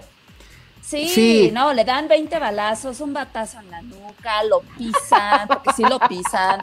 O sea, Sí, lo, lo así patean que- en el suelo, Penny. Ah, cierto. Hay un momento que Loach, Por favor, lo pisan, lo no. patean. que alguien me dijo en Twitter, justo, que esa escena era como Twitter. Así es la vida en Twitter. Pero luego te levantas. Exacto. No, y entonces mientras los están pele o sea, mientras lo están pateando, este Jamie Lee Curtis es como en, en su cama del hospital, en su, en una, en su escena de un minuto, es como ya descubrí por qué no lo podemos derrotar. No, Porque se alimenta del miedo. ¿Mande? Lo hacen voz en off. Ah, sí, No, cierto, esa parte. No, lo está platicando con el poli, ¿no? Bueno, No. sí, pero como lo muestran es en voz en off, así Es en voz en off. Ah. Ok, ok. Entonces es una mamada así de no, porque pues es que se alimenta del miedo y no lo podemos derrotar. Pero ahora yo ya sé cómo derrotar. Ahora sí, de veritas, ya sé cómo derrotar. y es como, ay, no, ya. Pero, Pero- ya pasaron un buen de años. ¿Por qué? Sí, no, ya. No, ya. y, y ¿sabes cuál es también el...? Ya es como machete, es como de edad de machete, es como que este güey no puede seguir viviendo, o sea, debe de tener como una rodilla ya totalmente. Ah, tener como 80 destrozada. años ya, 70. Yo creo que ya tiene este, incontinencia, se ha de mear ahí, ni cuenta se dan. O Pero, sea, usa pañal, exactamente, ya, ya no puede, no puede. pero lo que más, a mí lo que más me enoja es este tema de, a ver, te ponen en el póster a Jamie Lee Curtis y, y ella igual pues. en la alfombra roja que se fue vestida además como su mamá, o sea, se- se- eso estuvo mejor que toda la película. Entonces, Jamie Curtis básicamente no sale y te quieren, que quieren que llama- uno, ¿cómo? Hay una cosa que se llama cast para vender boletos, para sacar notas. Ah. Hasta ahí. Y No sé. es. Pues es Pero que quiere la mucho. película que nos importe la vida de, ah, pues este güey era el niñito que iba pasando en los 60 y ahora ya es un viejito. Exacto. Y así de, güey, a mí qué me importa toda esta bola de gente. Luego cuando empiezan con su Let's America Great Again, no, bueno, es que este eh, Fear Ends Tonight o algo así, Ah, que, sí. que claramente es una analogía a eso que pasó en Estados Unidos. Entonces, bueno, pero la verdad es que es terrible. La de la película es ahora Mike nos está convirtiendo en monstruos. Y Mike Myers su pedo matando gente así de güey, ni te topo. Así, Mike Myers diciendo, ¿yo? Ni te topo. A los del hospital. Ni te topo, exacto. Así pendientísimo de este güey. Y Mike Myers en su pedo clavando, matando niños, matando perros. O sea, mata por matar, que eso es lo peor, o sea, es como ese ser unidimensional que es como, güey, ya, o sea, era interesante porque te vimos que eras un niño. Y es como, Ajá. ay, güey, la magia de las primeras dos este, Halloween. Sí. Creías que eres niño, pero Sí. aquí es como tal, es este güey. Y luego los del pueblo que sabes que se van a morir. No, to- todo mal, todo, o sea, neta, neta, todo lo mal. ¿Y sabes qué es lo peor? Que yo no sabía que el director es David Gordon Green, que, eh, que hace como 20 años es una película independiente muy, muy, muy cabrona, está en Criterion, que se llama Sí. George Washington. Sí, Pues él era es bueno. como el nuevo gran director que estaban viendo. Luego hizo otra que se llama algo de Real Girls. Como All the Real Girls, que sale Soy de Chanel, que es su segunda película. También una película independiente buenísima. Y después fue el mismo que hizo como varias comedias tontas, eh, como Pineapple Express. eh, Ah, de él es, órale. bueno, Your Highness, que salían Soy de Chanel y Natalie Portman, que yo en esa película pensé que iba a ser como mi orgasmo visual de la vida y es una porquería de película. Y siento yo, si hay alguien que es muy fan de Nicolas Cage, que ahí me, me, me corrija, pero siento que el que puso otra vez a, a Nicolas Cage como en el mood, es un gran actor, una película que se llama Joe, también es de él. Entonces tenía una, tenía una carrera bastante decente y investiga con Halloween y es como Fuck You, que fue escrita por. Danny McBride. No sé si ubiquen a Danny McBride. Sí, Él escribió esta película también junto con él y es como... pero escribió la anterior. Yo descubrí que Danny McBride escribía por la anterior, porque la verdad es que la anterior estaba bastante bien. La anterior es muy divertida. A mí también me gustó. Y la anterior, gustó no sé si la viste, Penny. No, eso sí no la vi. Porque para mí esa Halloween es la Halloween del Me Too. Porque las mujeres agarran y dicen, no, ya estuvo a la chingada y La nos vamos anterior. a... Sí. Sí, Ah, y, nos vamos a chingar a este güey. las tres generaciones. de- Ajá, y que de- ya no vamos a ser víctimas, ahora nos lo chingamos o nos lo No, y chingamos. tenía este elemento de, de estresarte, de ahí viene, y no, no manches, se la, o sea, la va a matar, y, y en estas como, ah, bueno, pues ya sabemos. No, aquí todo se va a la que va a mierda de una manera impresionante, Es como, la verdad. ah, sí. O sea, el video de Patty que subió está más interesante de Halloween. Sí, ¿no? estuvo muy cagado. Pero, Sí, pero véanlo en su es TikTok. como- esa es como la dinámica, ¿no? Ahorita, o sea, revivir los clásicos, a ver si en esta nueva de Scream no vemos a Nev Campbell como cinco minutos también, pero está en el póster. Pero esta no se supone No que sé. es como secuela de lo que ya pasó. Es la secuela de la pasada, la de 2018. Según yo sí. Que es malísima también. ¿Cuál? Ah, ¿cuál? No, la de Scream. No, ah, Scream, ¿no? La de ¿Estás Scream. diciendo? Sí, no, Scream la primera es buena. Pero No, aún no, así, no, la 4. Ah, la ya, Es no. una mierda. Pero, pero aún así hay Es muchísimo horrible. factor de nostalgia al que le están como apostando, claro. ¿no? sí, pues Es adaptar los Internet clásicos. Explorer. Exactamente. factor Internet Explorer. Traer los Sí. clásicos a, a la actualidad como sé lo que hicieron en el verano pasado. Eh, Ah, smooth. eh, smooth. Híjole. ¿Eh? Una ¿La vieron? conexión suave. Sí. Suaves. es un clásico. ¿La vieron? Yo esa no la vi, ¿eh? No, Nunca yo la vi. tampoco. No. O sea, Ah, ¿que no, la- la, la película? ¿A la pasada, la original o la de...? La Ah, no. original. A la original, claro, es este, es un clásico que veía con mis amigas, por supuesto. La de Ah, si eras, esa si eras esa adolescente con esa puberta, Penny. Que creo que sí lo fui porque sí fui con mis amigas a verla y, y era y además como que en ese en ese entonces sí era medio fan de Jennifer Love Hewitt. Eh, como que era en el eh, porque había salido en esa película y en otra, no sé si se acuerdan, eh, que también es muy clásica, que es juvenil, la de Can Hardly Wait. Que Yo la amo, también- es de mis películas favoritas de la vida. Sí, sí, sí. La puedo ver Está muy buena. Sí, pues fue más o menos por el tiempo, ¿no? Sí, son de esa época. Ajá, entonces Jennifer Love Hewitt era como la nueva, pues diva, ¿no? Juvenil de los Ah, noventas. ya sé cuál es. Es que ese creo que sí, fue- siento que es el cast noventero por excelencia. Totalmente, totalmente.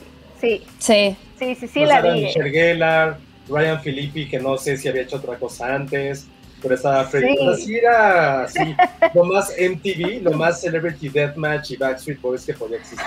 Exactamente. Y sí fui con mis amigas a verla y todo y, Y obviamente es una película que tiene absolutamente todos los, los eh, pues lugares comunes de las películas de terror, slasher, que se siente cada, cada, cada asesinato es como un castigo. que tal cual es como. Por, por, coger. Si eres un, ajá, si eres libertino, si no te estás tomando la vida en serio, si eres fiestero, te vas a morir. Oye, a ver, de adolescentes o de pubertos, como dice Josué, ¿hubiéramos muerto? Sí, ¿verdad? Luego, luego. ¿Seríamos de los primeros muertos o no? Pero tendrías que haber hecho algo malo. Yo era medio Ajá. ñoña, entonces quizá me salvaba. No, tú te salvabas. Ale me queda claro que no se salvaba, ¿eh? ¿Yo? Sí. ¿Por qué? ¿Serías de las primeras muertes en una en Por- tu adolescencia? Por libertina. Nos Te- contaste unas cosas fiesteriles, Ajá, ¿sale? acuérdate. Que, que colgaste en la en el hasta bandera. Ya, ya, ya, ya, ya, ya, ya, ya. Pero independientemente de eso, este. Era un reto. Penny se ve. Ah, no, no quiero decir la palabra virginal, pero Penny se ve más inocente, más, más Last Girl. Sí. Entonces por eso no va a lo, inocente. mejor, a lo mejor sería Final Girl, a lo mejor, espero. Sí, Pe- Yo no Penny me se veo inocente. Yo no me veo inocente. Sí, sí te ves, Ale. Pero Sí, el Pero es Penny que más, Penny, Penny gana. El silencio de los dos. podríamos... Pinches. Sí te ves Se quedó- se inocente, quedó Ale. así. Malditos. No, es que yo estaba, yo estaba pensando, no, pues, yo sí eh, sería el fiestero que, o sea, yo tendría la muerte boba tal vez. No sé. Ajá, o, o- o sería el, o, o el que no puede correr y lo alcanza el monstruo o lo que Ay. sea, el gordito que no puede correr. A mí probablemente tendría la, la muerte más cruel porque pensarían que yo soy el asesino. Ah, No, yo creo que tú serías el típico de no pasa nada, vénganse por acá, no pasa nada. Por eso, porque así es, el, así es el- Tómala. así es como es el asesino. Es como, no, Así de- está chido. Vámonos por este pasillo oscuro.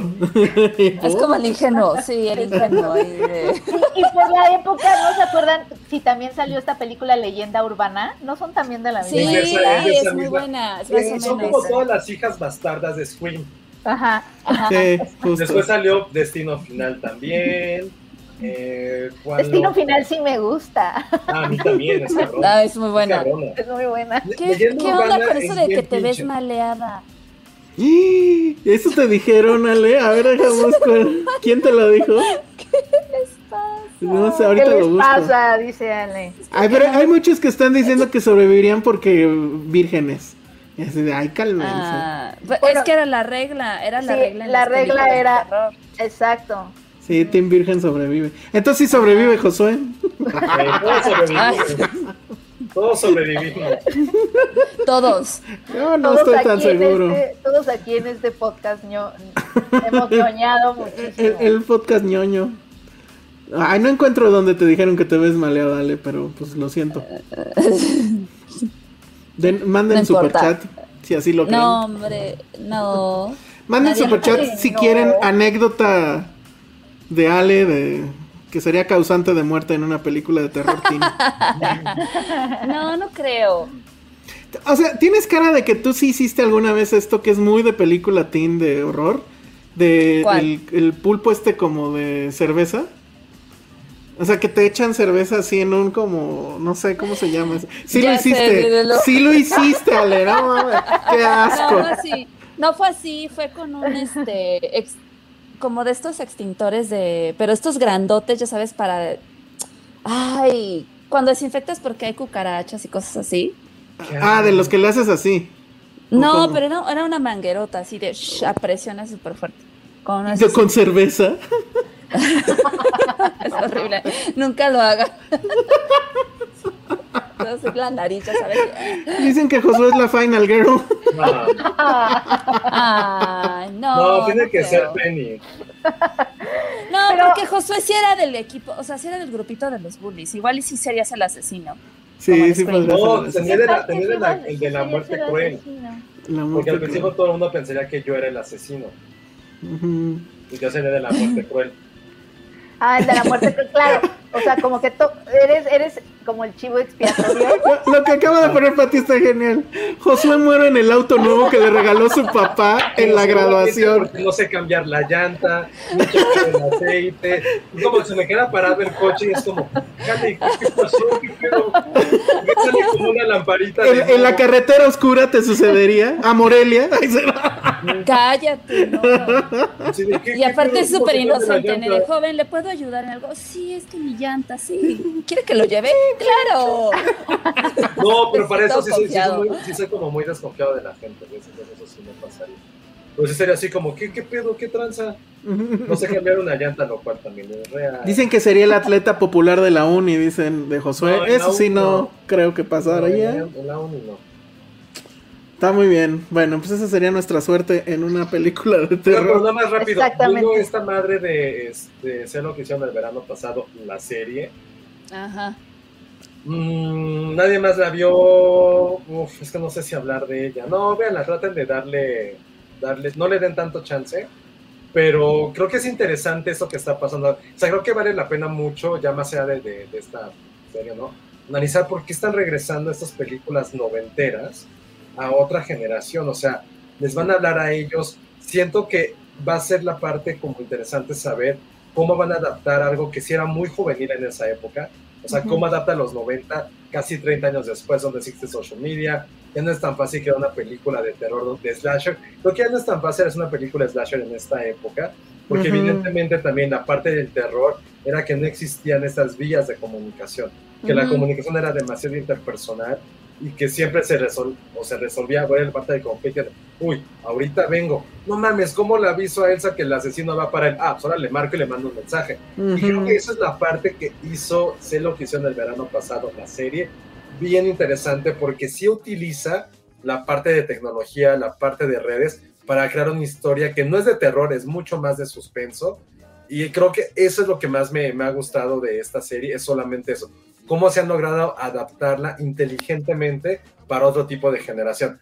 Ya más allá de la historia, los personajes, lo demás, que sí es un bodrio, no me voy a meter en eso, pero sí me dio como curiosidad y dije, ah, lo hizo bien en ese sentido, cómo lo adaptó a una nueva generación y no solamente en la parte musical o por la parte como de lenguaje, sino cómo todo está adaptado a cómo abrió un asesino que sabe lo que hiciste, cómo te guardas un secreto así en esta época que ya es prácticamente muy complicado poder guardar secretos. Entonces, eso está bien, pero no, no, no. Si pueden verla, pero uff, neta ese primer capítulo, creo que lo que más va a costar de ver en mucho tiempo. Chale. Era como euforia, meets élite, meets Uy, que no, ya no man, tenemos edad para entender. Lo No. que hicieron, lo comprimieron en media hora, pero ya que pasa lo que sabemos que va a pasar en la película, en la serie, porque Ujú. de eso trata de que Ujú. matan a alguien en la carretera. A partir de ese momento ya se vuelve interesante, pero los primeros 40 minutos, uff, no, no, no. El primer no saben capítulo. cómo lo sufrí. No saben cómo. Ya O sea, no sucede en el primer capítulo lo Sí, sí, sí. Sí, sí, sí, Sí, pero... Pero lo que pero conlleva eso, que porque al saben que es, es una fiesta de graduación, chavitos super generación Z que ya se imaginarán. Y fue como, ay, verga, no, no, no, no, no, no, ya me dio la chochez completamente. O sea, creo que envejecí 40 años viendo eso, esos primeros. Órale, guau. Pero no sé, o sea, no está, o sea, yo no comparto lo, lo que tú dices en general. O sea, sí entiendo esto de adaptarlos, pero para adaptaciones, por ejemplo, ahorita este Elvis menciona, por ejemplo, la de Chucky, que pues nada más no ha salido todavía. Pero, pero creo que es diferente. O sea, aquí digo, es que sí valdría la pena que la vean, porque había como elementos que. Que más allá de que digas, los voy a adaptar a nuevas generaciones, son como también así de. Voy a aplicar el no mames. O sea, siento que son absurdos de repente ciertas cosas. Los papás que tienen, ya sabes, como la edad de mis papás comportándose como, no sé, o sea, como que siento que también está este recurso de cómo adaptamos este, una historia a una nueva generación. Ah, pues hagamos a todos como la mamá de, de Mean Girls, de, ay, sí, este, yo soy muy juvenil y, y todos los papás en un pueblo son así, es como, no sé, o sea, No, eso siento suena que le resta un... Ajá, para mí, a mí me saltó, suena raro, como que cier- cierto que le resta ese, esta onda de, vaya, ni siquiera te preocupas por decir, es que los van a cachar sus papás o algo, es como, ah, pues no hay pedo, porque el papá es súper buena onda, hippie, este, pues que le va a tapar, ¿no? no sé, como que ese tipo de cositas en adaptaciones creo que para mí, en ese caso creo que eh, fue una mejor, digo que ya tiene su tiempo, pero fue una mejor adaptación en ese caso Scream, que sacó Netflix, la serie, se me hizo mucho más... ¿Esta, este, esta dónde está? Esta, este, de ser lo que Esta está en. Prime. Ah, está en Prime. Otra vez Prime. No, véanla, o sea, véanla. Se véanla dos Prime. Véanla. no sé este, cuántas. Oye, aquí Ismael Morelos te manda un super consejo, Josué. Sí, sí lo, sí lo he visto. El canal How to Dad en YouTube que te enseña varias cosas. Ya Ah. hubiera yo querido ese canal. Qué padre. Hubiera querido ese, ese canal para que me diera consejos de vida. Está bueno. Ay, Está muy bien. Están recordando de Faculty, que yo también recuerdo que era chida. Me da miedo verla y, y ver que no. ¿Quién era? ¿Era? De faculty. ¿Quién era qué? En The, en The Faculty, ¿quién salía Josh Hartnett? No me acuerdo. Ay, no me acuerdo. Ahorita checo rápido. Oiga, y nada más rápido ya para finalizar este tema. Sí. Creo que nunca le hemos dado como el valor necesario a un hombre llamado Kevin Williamson. Que no sé si No. saben quién es. No. No. Es Josh Harnett. Ok, Kevin Williamson es probablemente la persona más influyente en la vida de Penny, Annie y la mía.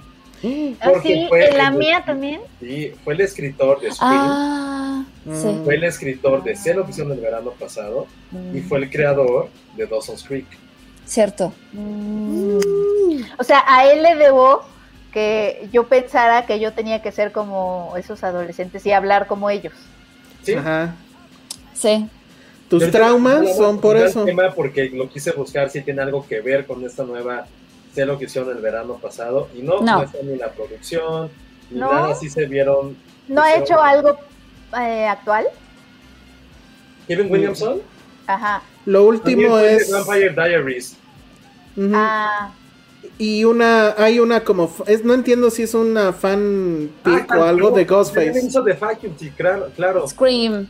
¿Él- ¿De él es de Faculty? Y también la escribió. Ah, Ah, bueno, está en esta nueva de Scream. ajá, era mi pregunta si iba a estar en la Sí, sí, va- sí, es.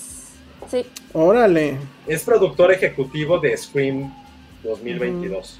Ujú. Está Híjole. buenísimo. Bueno, pues ya sabes a quién Ah, mira, y estuvo en la serie de Scream que les digo, que, que sí me gustó. Ah, ajá. Sí estuvo involucrado en la serie. Ah, con razón me gustó. Esta sí. Órale. En, en, en, en- en el ciclo de, ¿cómo se llama? De Internet Explorer van a poner, dice Alan Cruz, van a poner de Faculty gratis en Cinemanía Loreto. Órale. Ah, Ir a Cinemanía Loreto a ver de Faculty es un... Y es lo más. Es lo más Internet Explorer que puede haber.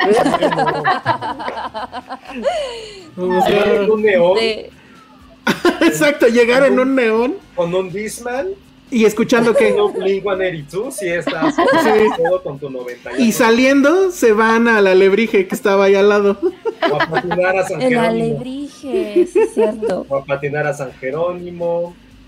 Ese pinche alebrije que nunca me dejaron entrar, pero bueno. Ay, Elsa.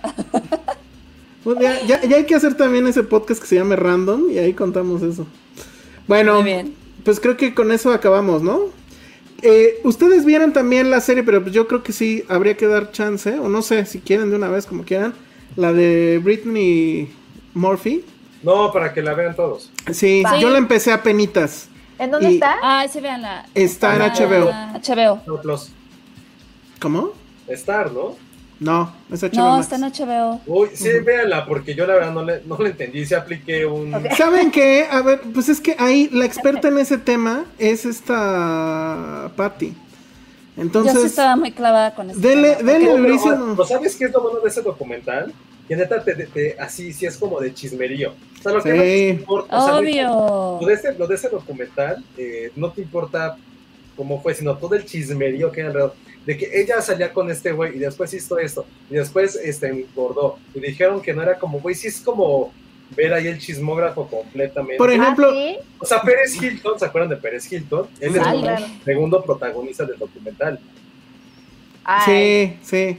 Y, y ahorita, por ejemplo, también verlo ese con Patty es increíble porque es tener el track de datos extra ahí. manches, Ah, yo quiero, pregunta es, yo ¿qué- quiero ver cosas con Patty. No, porque ahí te va un dato rápido, José. Ah. Eh, Me da el dato, Patty, de que Ashton Kutcher O sea, Aston Kutcher anduvo con esta mujer. Ah, Sí, bueno, claro. él anduvo ya con dos que se murieron. No me acuerdo quién es la otra, pero ajá. O sea, ¿tú andarías con Ashton Kutcher sabiendo eso? Que tiene dos exnovias que se murieron. No. Ah, yo sí. Por eso mueres en las películas de terror, Ale. No, no, porque Ay, el no, levante de Ashton no, Kutcher esta Demi no. Moore. Y Demi Moore sigue siendo espectacular. es como Sí, bueno, claro. Pero sí está un poco creep, ¿no? Eso. Sí, está creepy.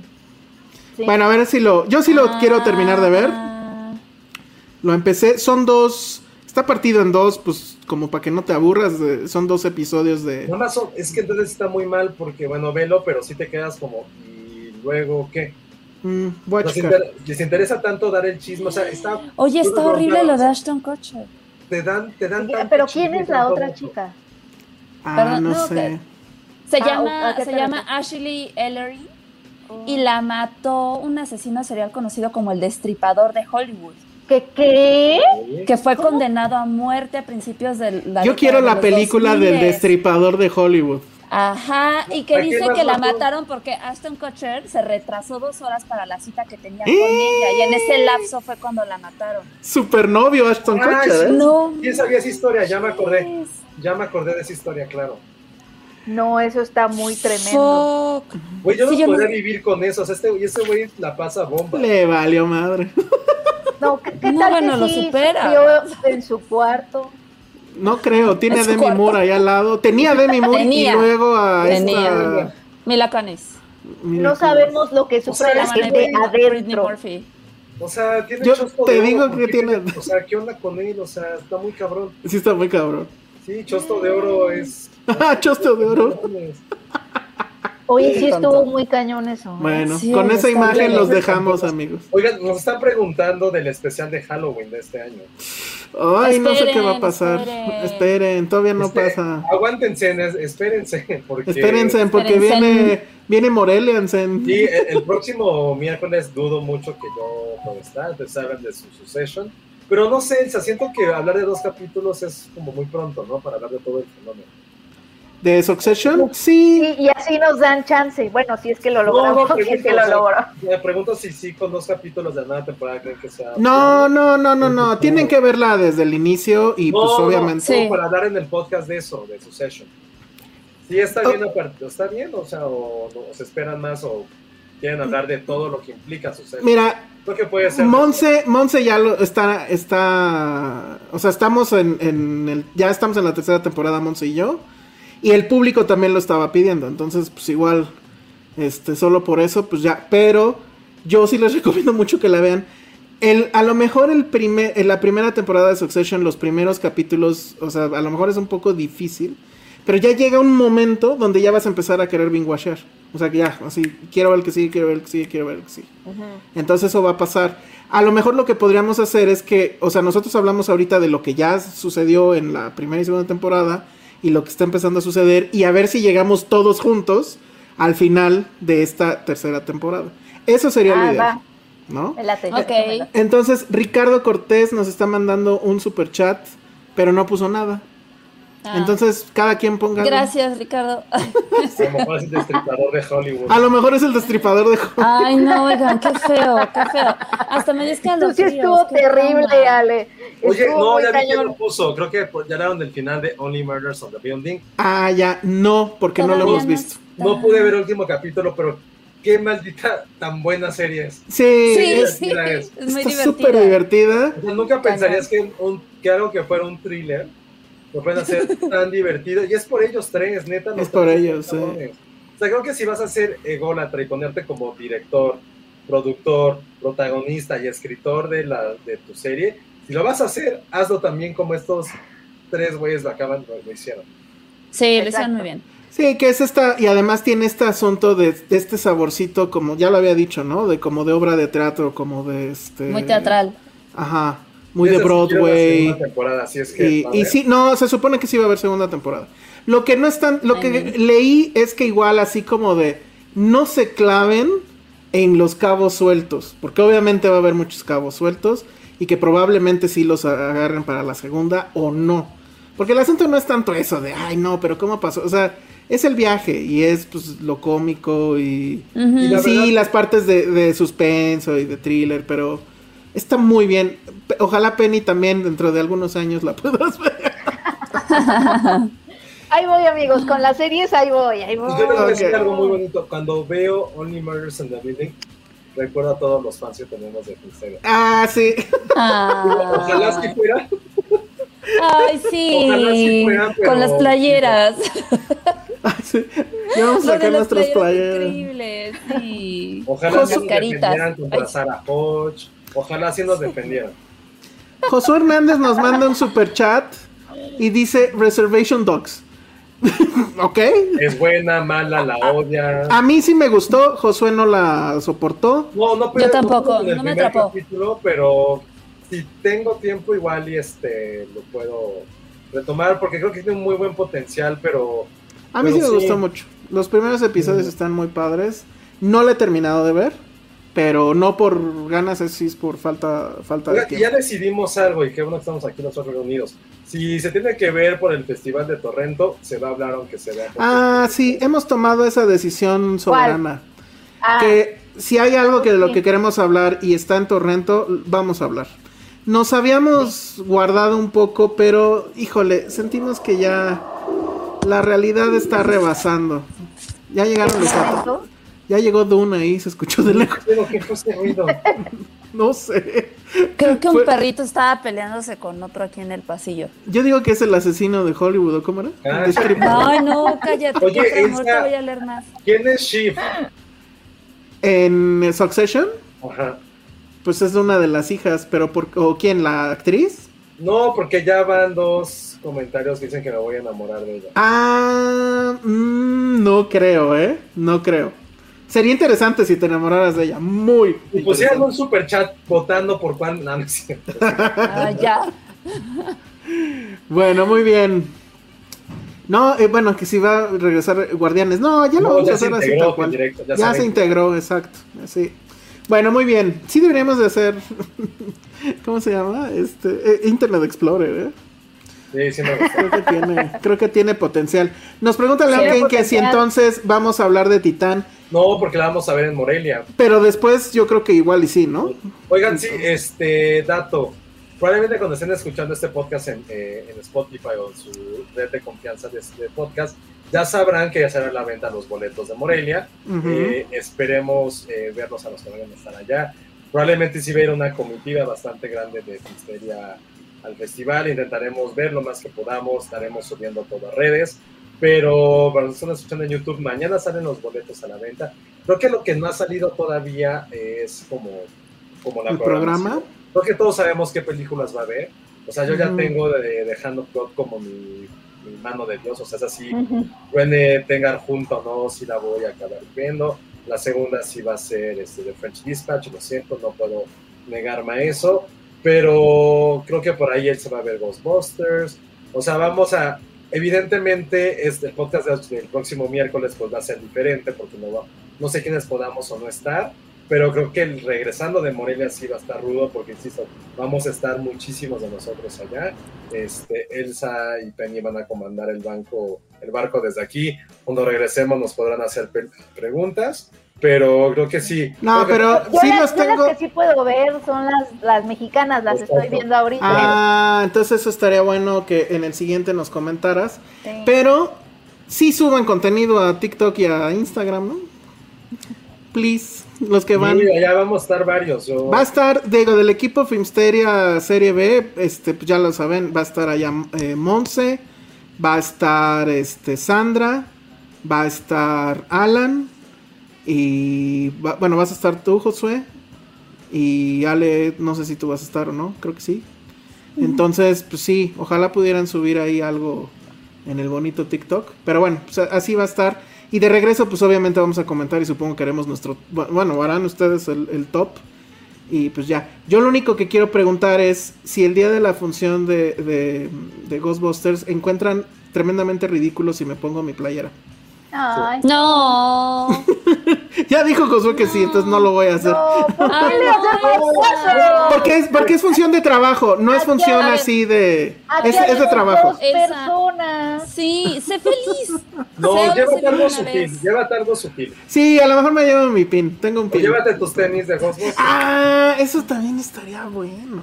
Pero acuérdate Pero las enseñanzas de Six Feet Under y cómo tenemos que aprovechar la vida.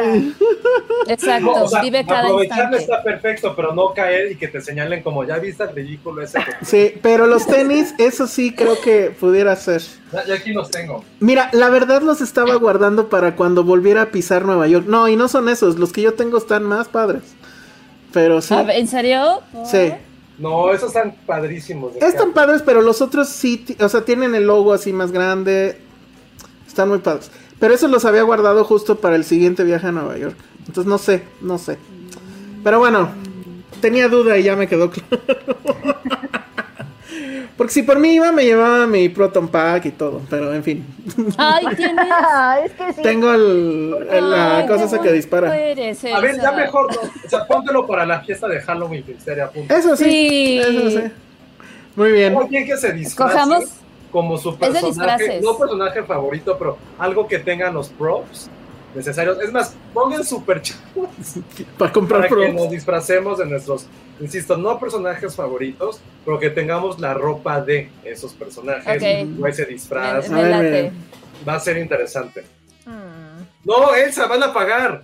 No, no te lo pongas.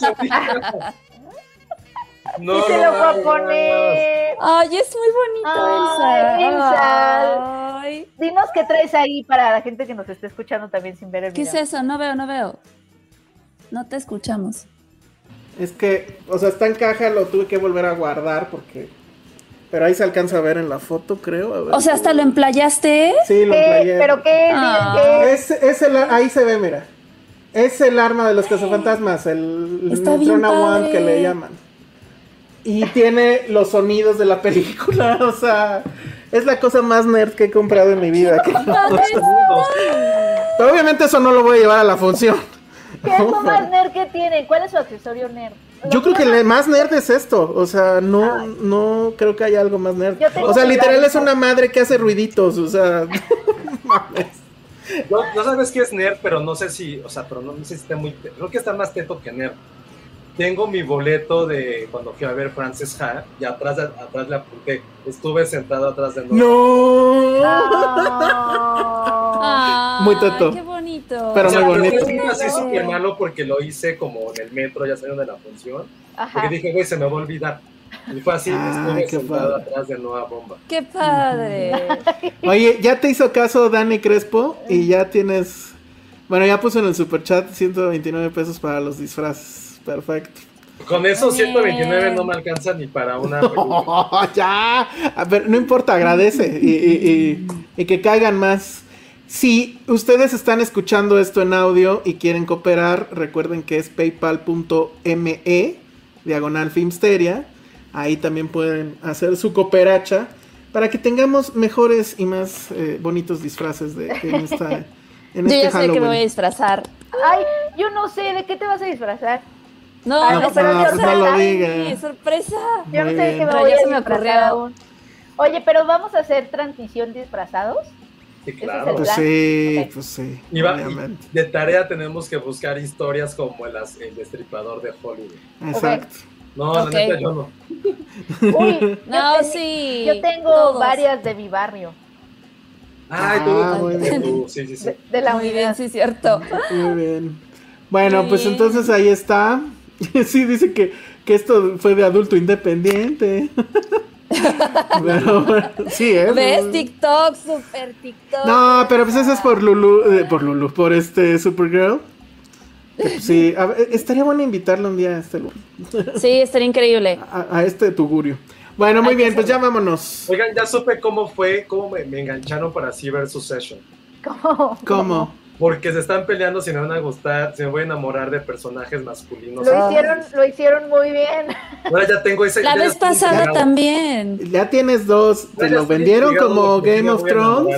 Ajá. Ujú. Pero porque es, Lo que hicieron no. muy bien. Hay, hay un personaje que siento que sí podría ser tú, pero no voy a decir quién es. Lo Y la gente, muy bien. y la gente Lo sabe. No Creo es que como, vela porque habla sobre la paternidad y los traumas. Nada, eso no me importa. Ya me lo vendieron con el chisme, con el morbo de mi sexualidad. Muy bien. Cintia Salmerón dice, es el momento de la virginidad, de que llega la virginidad al podcast. Ven, Penny, saca tu libro más ñoño y virgen que tienes Ah, acá. mira, no, mira, tengo, tengo uno, el, el, ay, el objeto más ñoño son mis tres varitas de Harry Potter. claro. Miren, se las voy a padre. enseñar. Sí, venga, venga. A ver, yo, yo incluso, es que no sé, no, ¿verdad? Ah, yo no, tengo muchas cosas ñoñas. No destapo este prop hasta el día del Halloween, ¿verdad? Sí, mejor espérense. O sea, tengo esto, que es un monedero. Ah, pero está nunca voy a padre. usar. Nunca lo voy a usar. Tengo. Eh, eh, Ale lo que está mostrando a cámara es un monedero de, ¿cómo se llama? El gatobús, ¿no? Ajá. De, Este Ghibli. libro Ay, es hermoso. Porque ahorita van a ver. Es el libro del princes, de, Ay, sí, está súper Pero es bonito. Es un del principito. Sí. Qué Es bien padre. A ver, Penny, lanza unos hechizos Mira, rápidamente. Esta es la varita que me compré en Universal Orlando. Y esta es especial porque cuando vaya otra vez, puedo ir a donde están las cosas de Harry Potter y hacerle así. Puedes y hacer algunos hechizos. objetos, ajá, algunos objetos se van a mover. No, bueno. Tengo esta. Y luego Sí tengo- estamos empatando, ¿eh, Penny? Yo tengo una caja que hace ruidos y tú tienes ahí un pedazo de plástico. Lo ganas tú porque lo de Penny sí es muy fácil de conseguir. Sí, sí. el Ok. Y luego está esta que es la varita de Dumbledore, se supone. Y luego está esta que no me acuerdo de quién es, pero esta es mi varita. Ay. Penny, qué padre. Pero a ver, vengan los hechizos. No sé qué, Leviosa. Ah, sí, ya me- verdad, sí les platiqué que ya me lo sé porque me choca soñar que tengo mi varita y que no saber.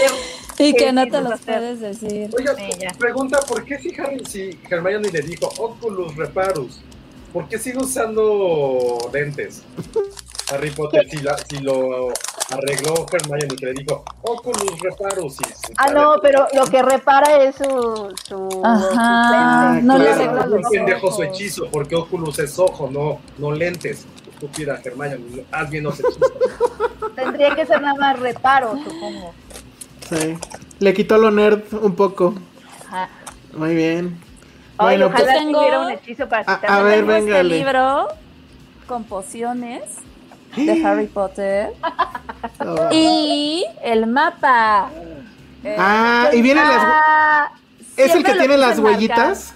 sí. Sí. ¿Y vienen las huellitas Mira. que parece que están cogiendo? No, hombre. Ah.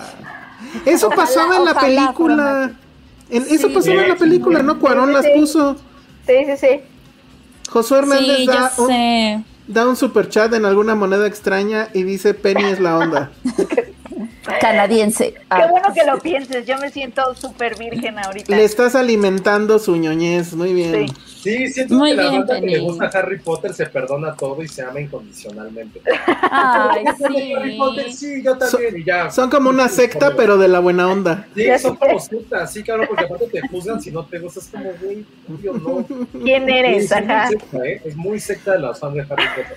Ay, cálmate, secta. Oye, Dune, Dune no tiene props padres, ¿verdad? ¿Quién? O sea, Dune- ni eso, ni, ni Dune ni siquiera tiene juguetes. props padres, ¿no? El gusano. No. Porque Imagínate. todos sabemos, todos pensamos lo mismo del ese gusano, pero no lo vamos a Tú decir yo al ese aire. día. Tú y yo ese Bueno, día. sí estuvo muy mal. Oye, en serio, es que, ¿qué? Los trajes, esos, disque para el calor, que irónicamente han de hacer un calor de la chingada poniéndotelos, ¿no? Pero fuera de eso, Ay, cuando lo estaban describiendo, yo sí dije, ay, qué rico, yo quiero uno. Sí, sí está Para padre como lo. Sí. Pero no, Sí no, amigos, seguramente mueres de calor en esa madre. No, probablemente el, el cuchillito este que era como de. Pues igual, pero... No sé qué mierdas. Dice, Dune tiene un buen de gadgets aburridos. Ah, aburrido. Ah, sí, como la triple brújula. Ve, no. Ajá. Ah, o sí. esta madre para remover arena. Uy, qué divertido. Así, no no. Se llaman palas. Se- se- Se llaman palas. El audífono que se meten a la nariz. Eso. Ay, para que respire, según. Pero sí es un cable medio grueso y sí parece que traes el audífono ahí. Siento que no, siento que no va a tener este futuro en la No. Ahí No. está, es como el de Ale. Es de- A ver, no seas cochina, le guácala. Ahora Ay, métetelo en la oreja. Y ahí va y se lo metió en la oreja. es mi ¿Ven? Por cosas como esa, Ale Mi sería la primera en morir en una película de terror. Bueno, No es cierto. Me da, me da defensas. Eh, dice, en mi oficina cuando llega un nuevo le hacemos tomar el test para averiguar a cuál casa pertenece. No. Yo hice algo así en Cine Premier. no, Jair Salgado comenta eso. ¡Qué padre! yo también los hice quiero una tomar iniciación test. así. Nosotros cuando contratábamos gente, hace como 10 años que contratábamos gente para la revista en la que estaba, hacíamos algo así similar, pero con la frase favorita de los Simpsons. Y si no les Ah, gustaba los bueno. Simpsons eran como, ah, uf, Uy, chavo. no, Ya, que no es el no lugar ideal para ahí. ti. Sí, No es no. lugar ideal. You can sit with us. Sí, Cuidado. no. ¿Qué dice? ¿Quién dijo que mi principito es ñoño? No sé. Dice, no es cierto, el otro día me callaron en Twitter por decir que Harry Potter era Ay, medio Cintia, es inútil. que cómo se te ocurre. Híjole. Sí, es medio inútil. O sea, Nah. Hermione lo salva, pues ya habíamos visto ese meme del... sí. Sí, o sea, justo como dijiste que era privilegiado Chalamet en Dune, igual Harry Potter.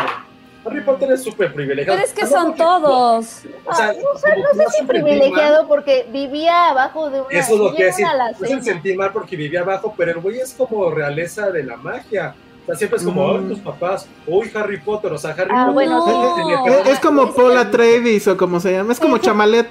Sí, tiene fama. Pero- Sí, sí. Pero aparte, aparte imagínate vivir con esta presión, o sea, ser tú un niño de 11 años y vivir con la presión en el primer momento de que tienes que ser perfecto y que eres omnipotente por algo que ni siquiera te acuerdas.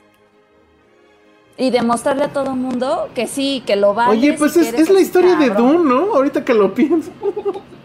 es lo mismo. No, Sí, porque no, sí, ni al caso. sí, porque es mago, tus papás Ajá. le compran algo. ¿Es mago? Sí, hace O sea, trucos. sí, tenía un terrible manejo de las emociones, pero a ver, aguántate tanta muerte, está cañón. Justificando a Le faltaba Potter. terapia, pero yo creo que era normal. Sí, era normal. Sí, no. bueno, era amigos, normal. este podcast iba a durar menos y ya duró un chingo. No, ya, vez. ya, ya, ya. Entonces ya, vámonos por favor. Redes sociales, Penny, Arroba Penny Oliva. Ale, Arroba Lekazagi. Josué. Arroba Josué Corro. Yo soy el Salón Rojo. Nos escuchamos en la próxima donde no sé quién vaya a estar, pero seguro vamos a estar Penny y yo, al menos.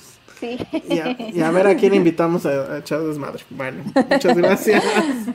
Adiós. Bye. A Pati. Ah, pues a ver si le llegamos al presupuesto Pero porque que se no cotiza. empieza como algo de Woody Allen. Ok. Esa es, la única, esa es la única condición para que aparezca. No disfraces de Woody. Bueno, está bien. Ahí a ver. No, ya tiene su disfraz de Halloween, chavo. Ay, qué Pero si va a poder increíble. hablar. No sé, pero ya tengo el botón presionado en el end broadcast. Bueno, bye.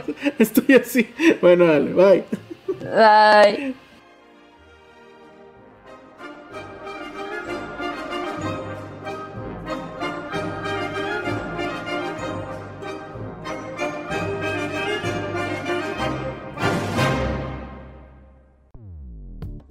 Dixo presentó Filmsteria con Penny Oliva, Alejandro Alemán y Josué Corro.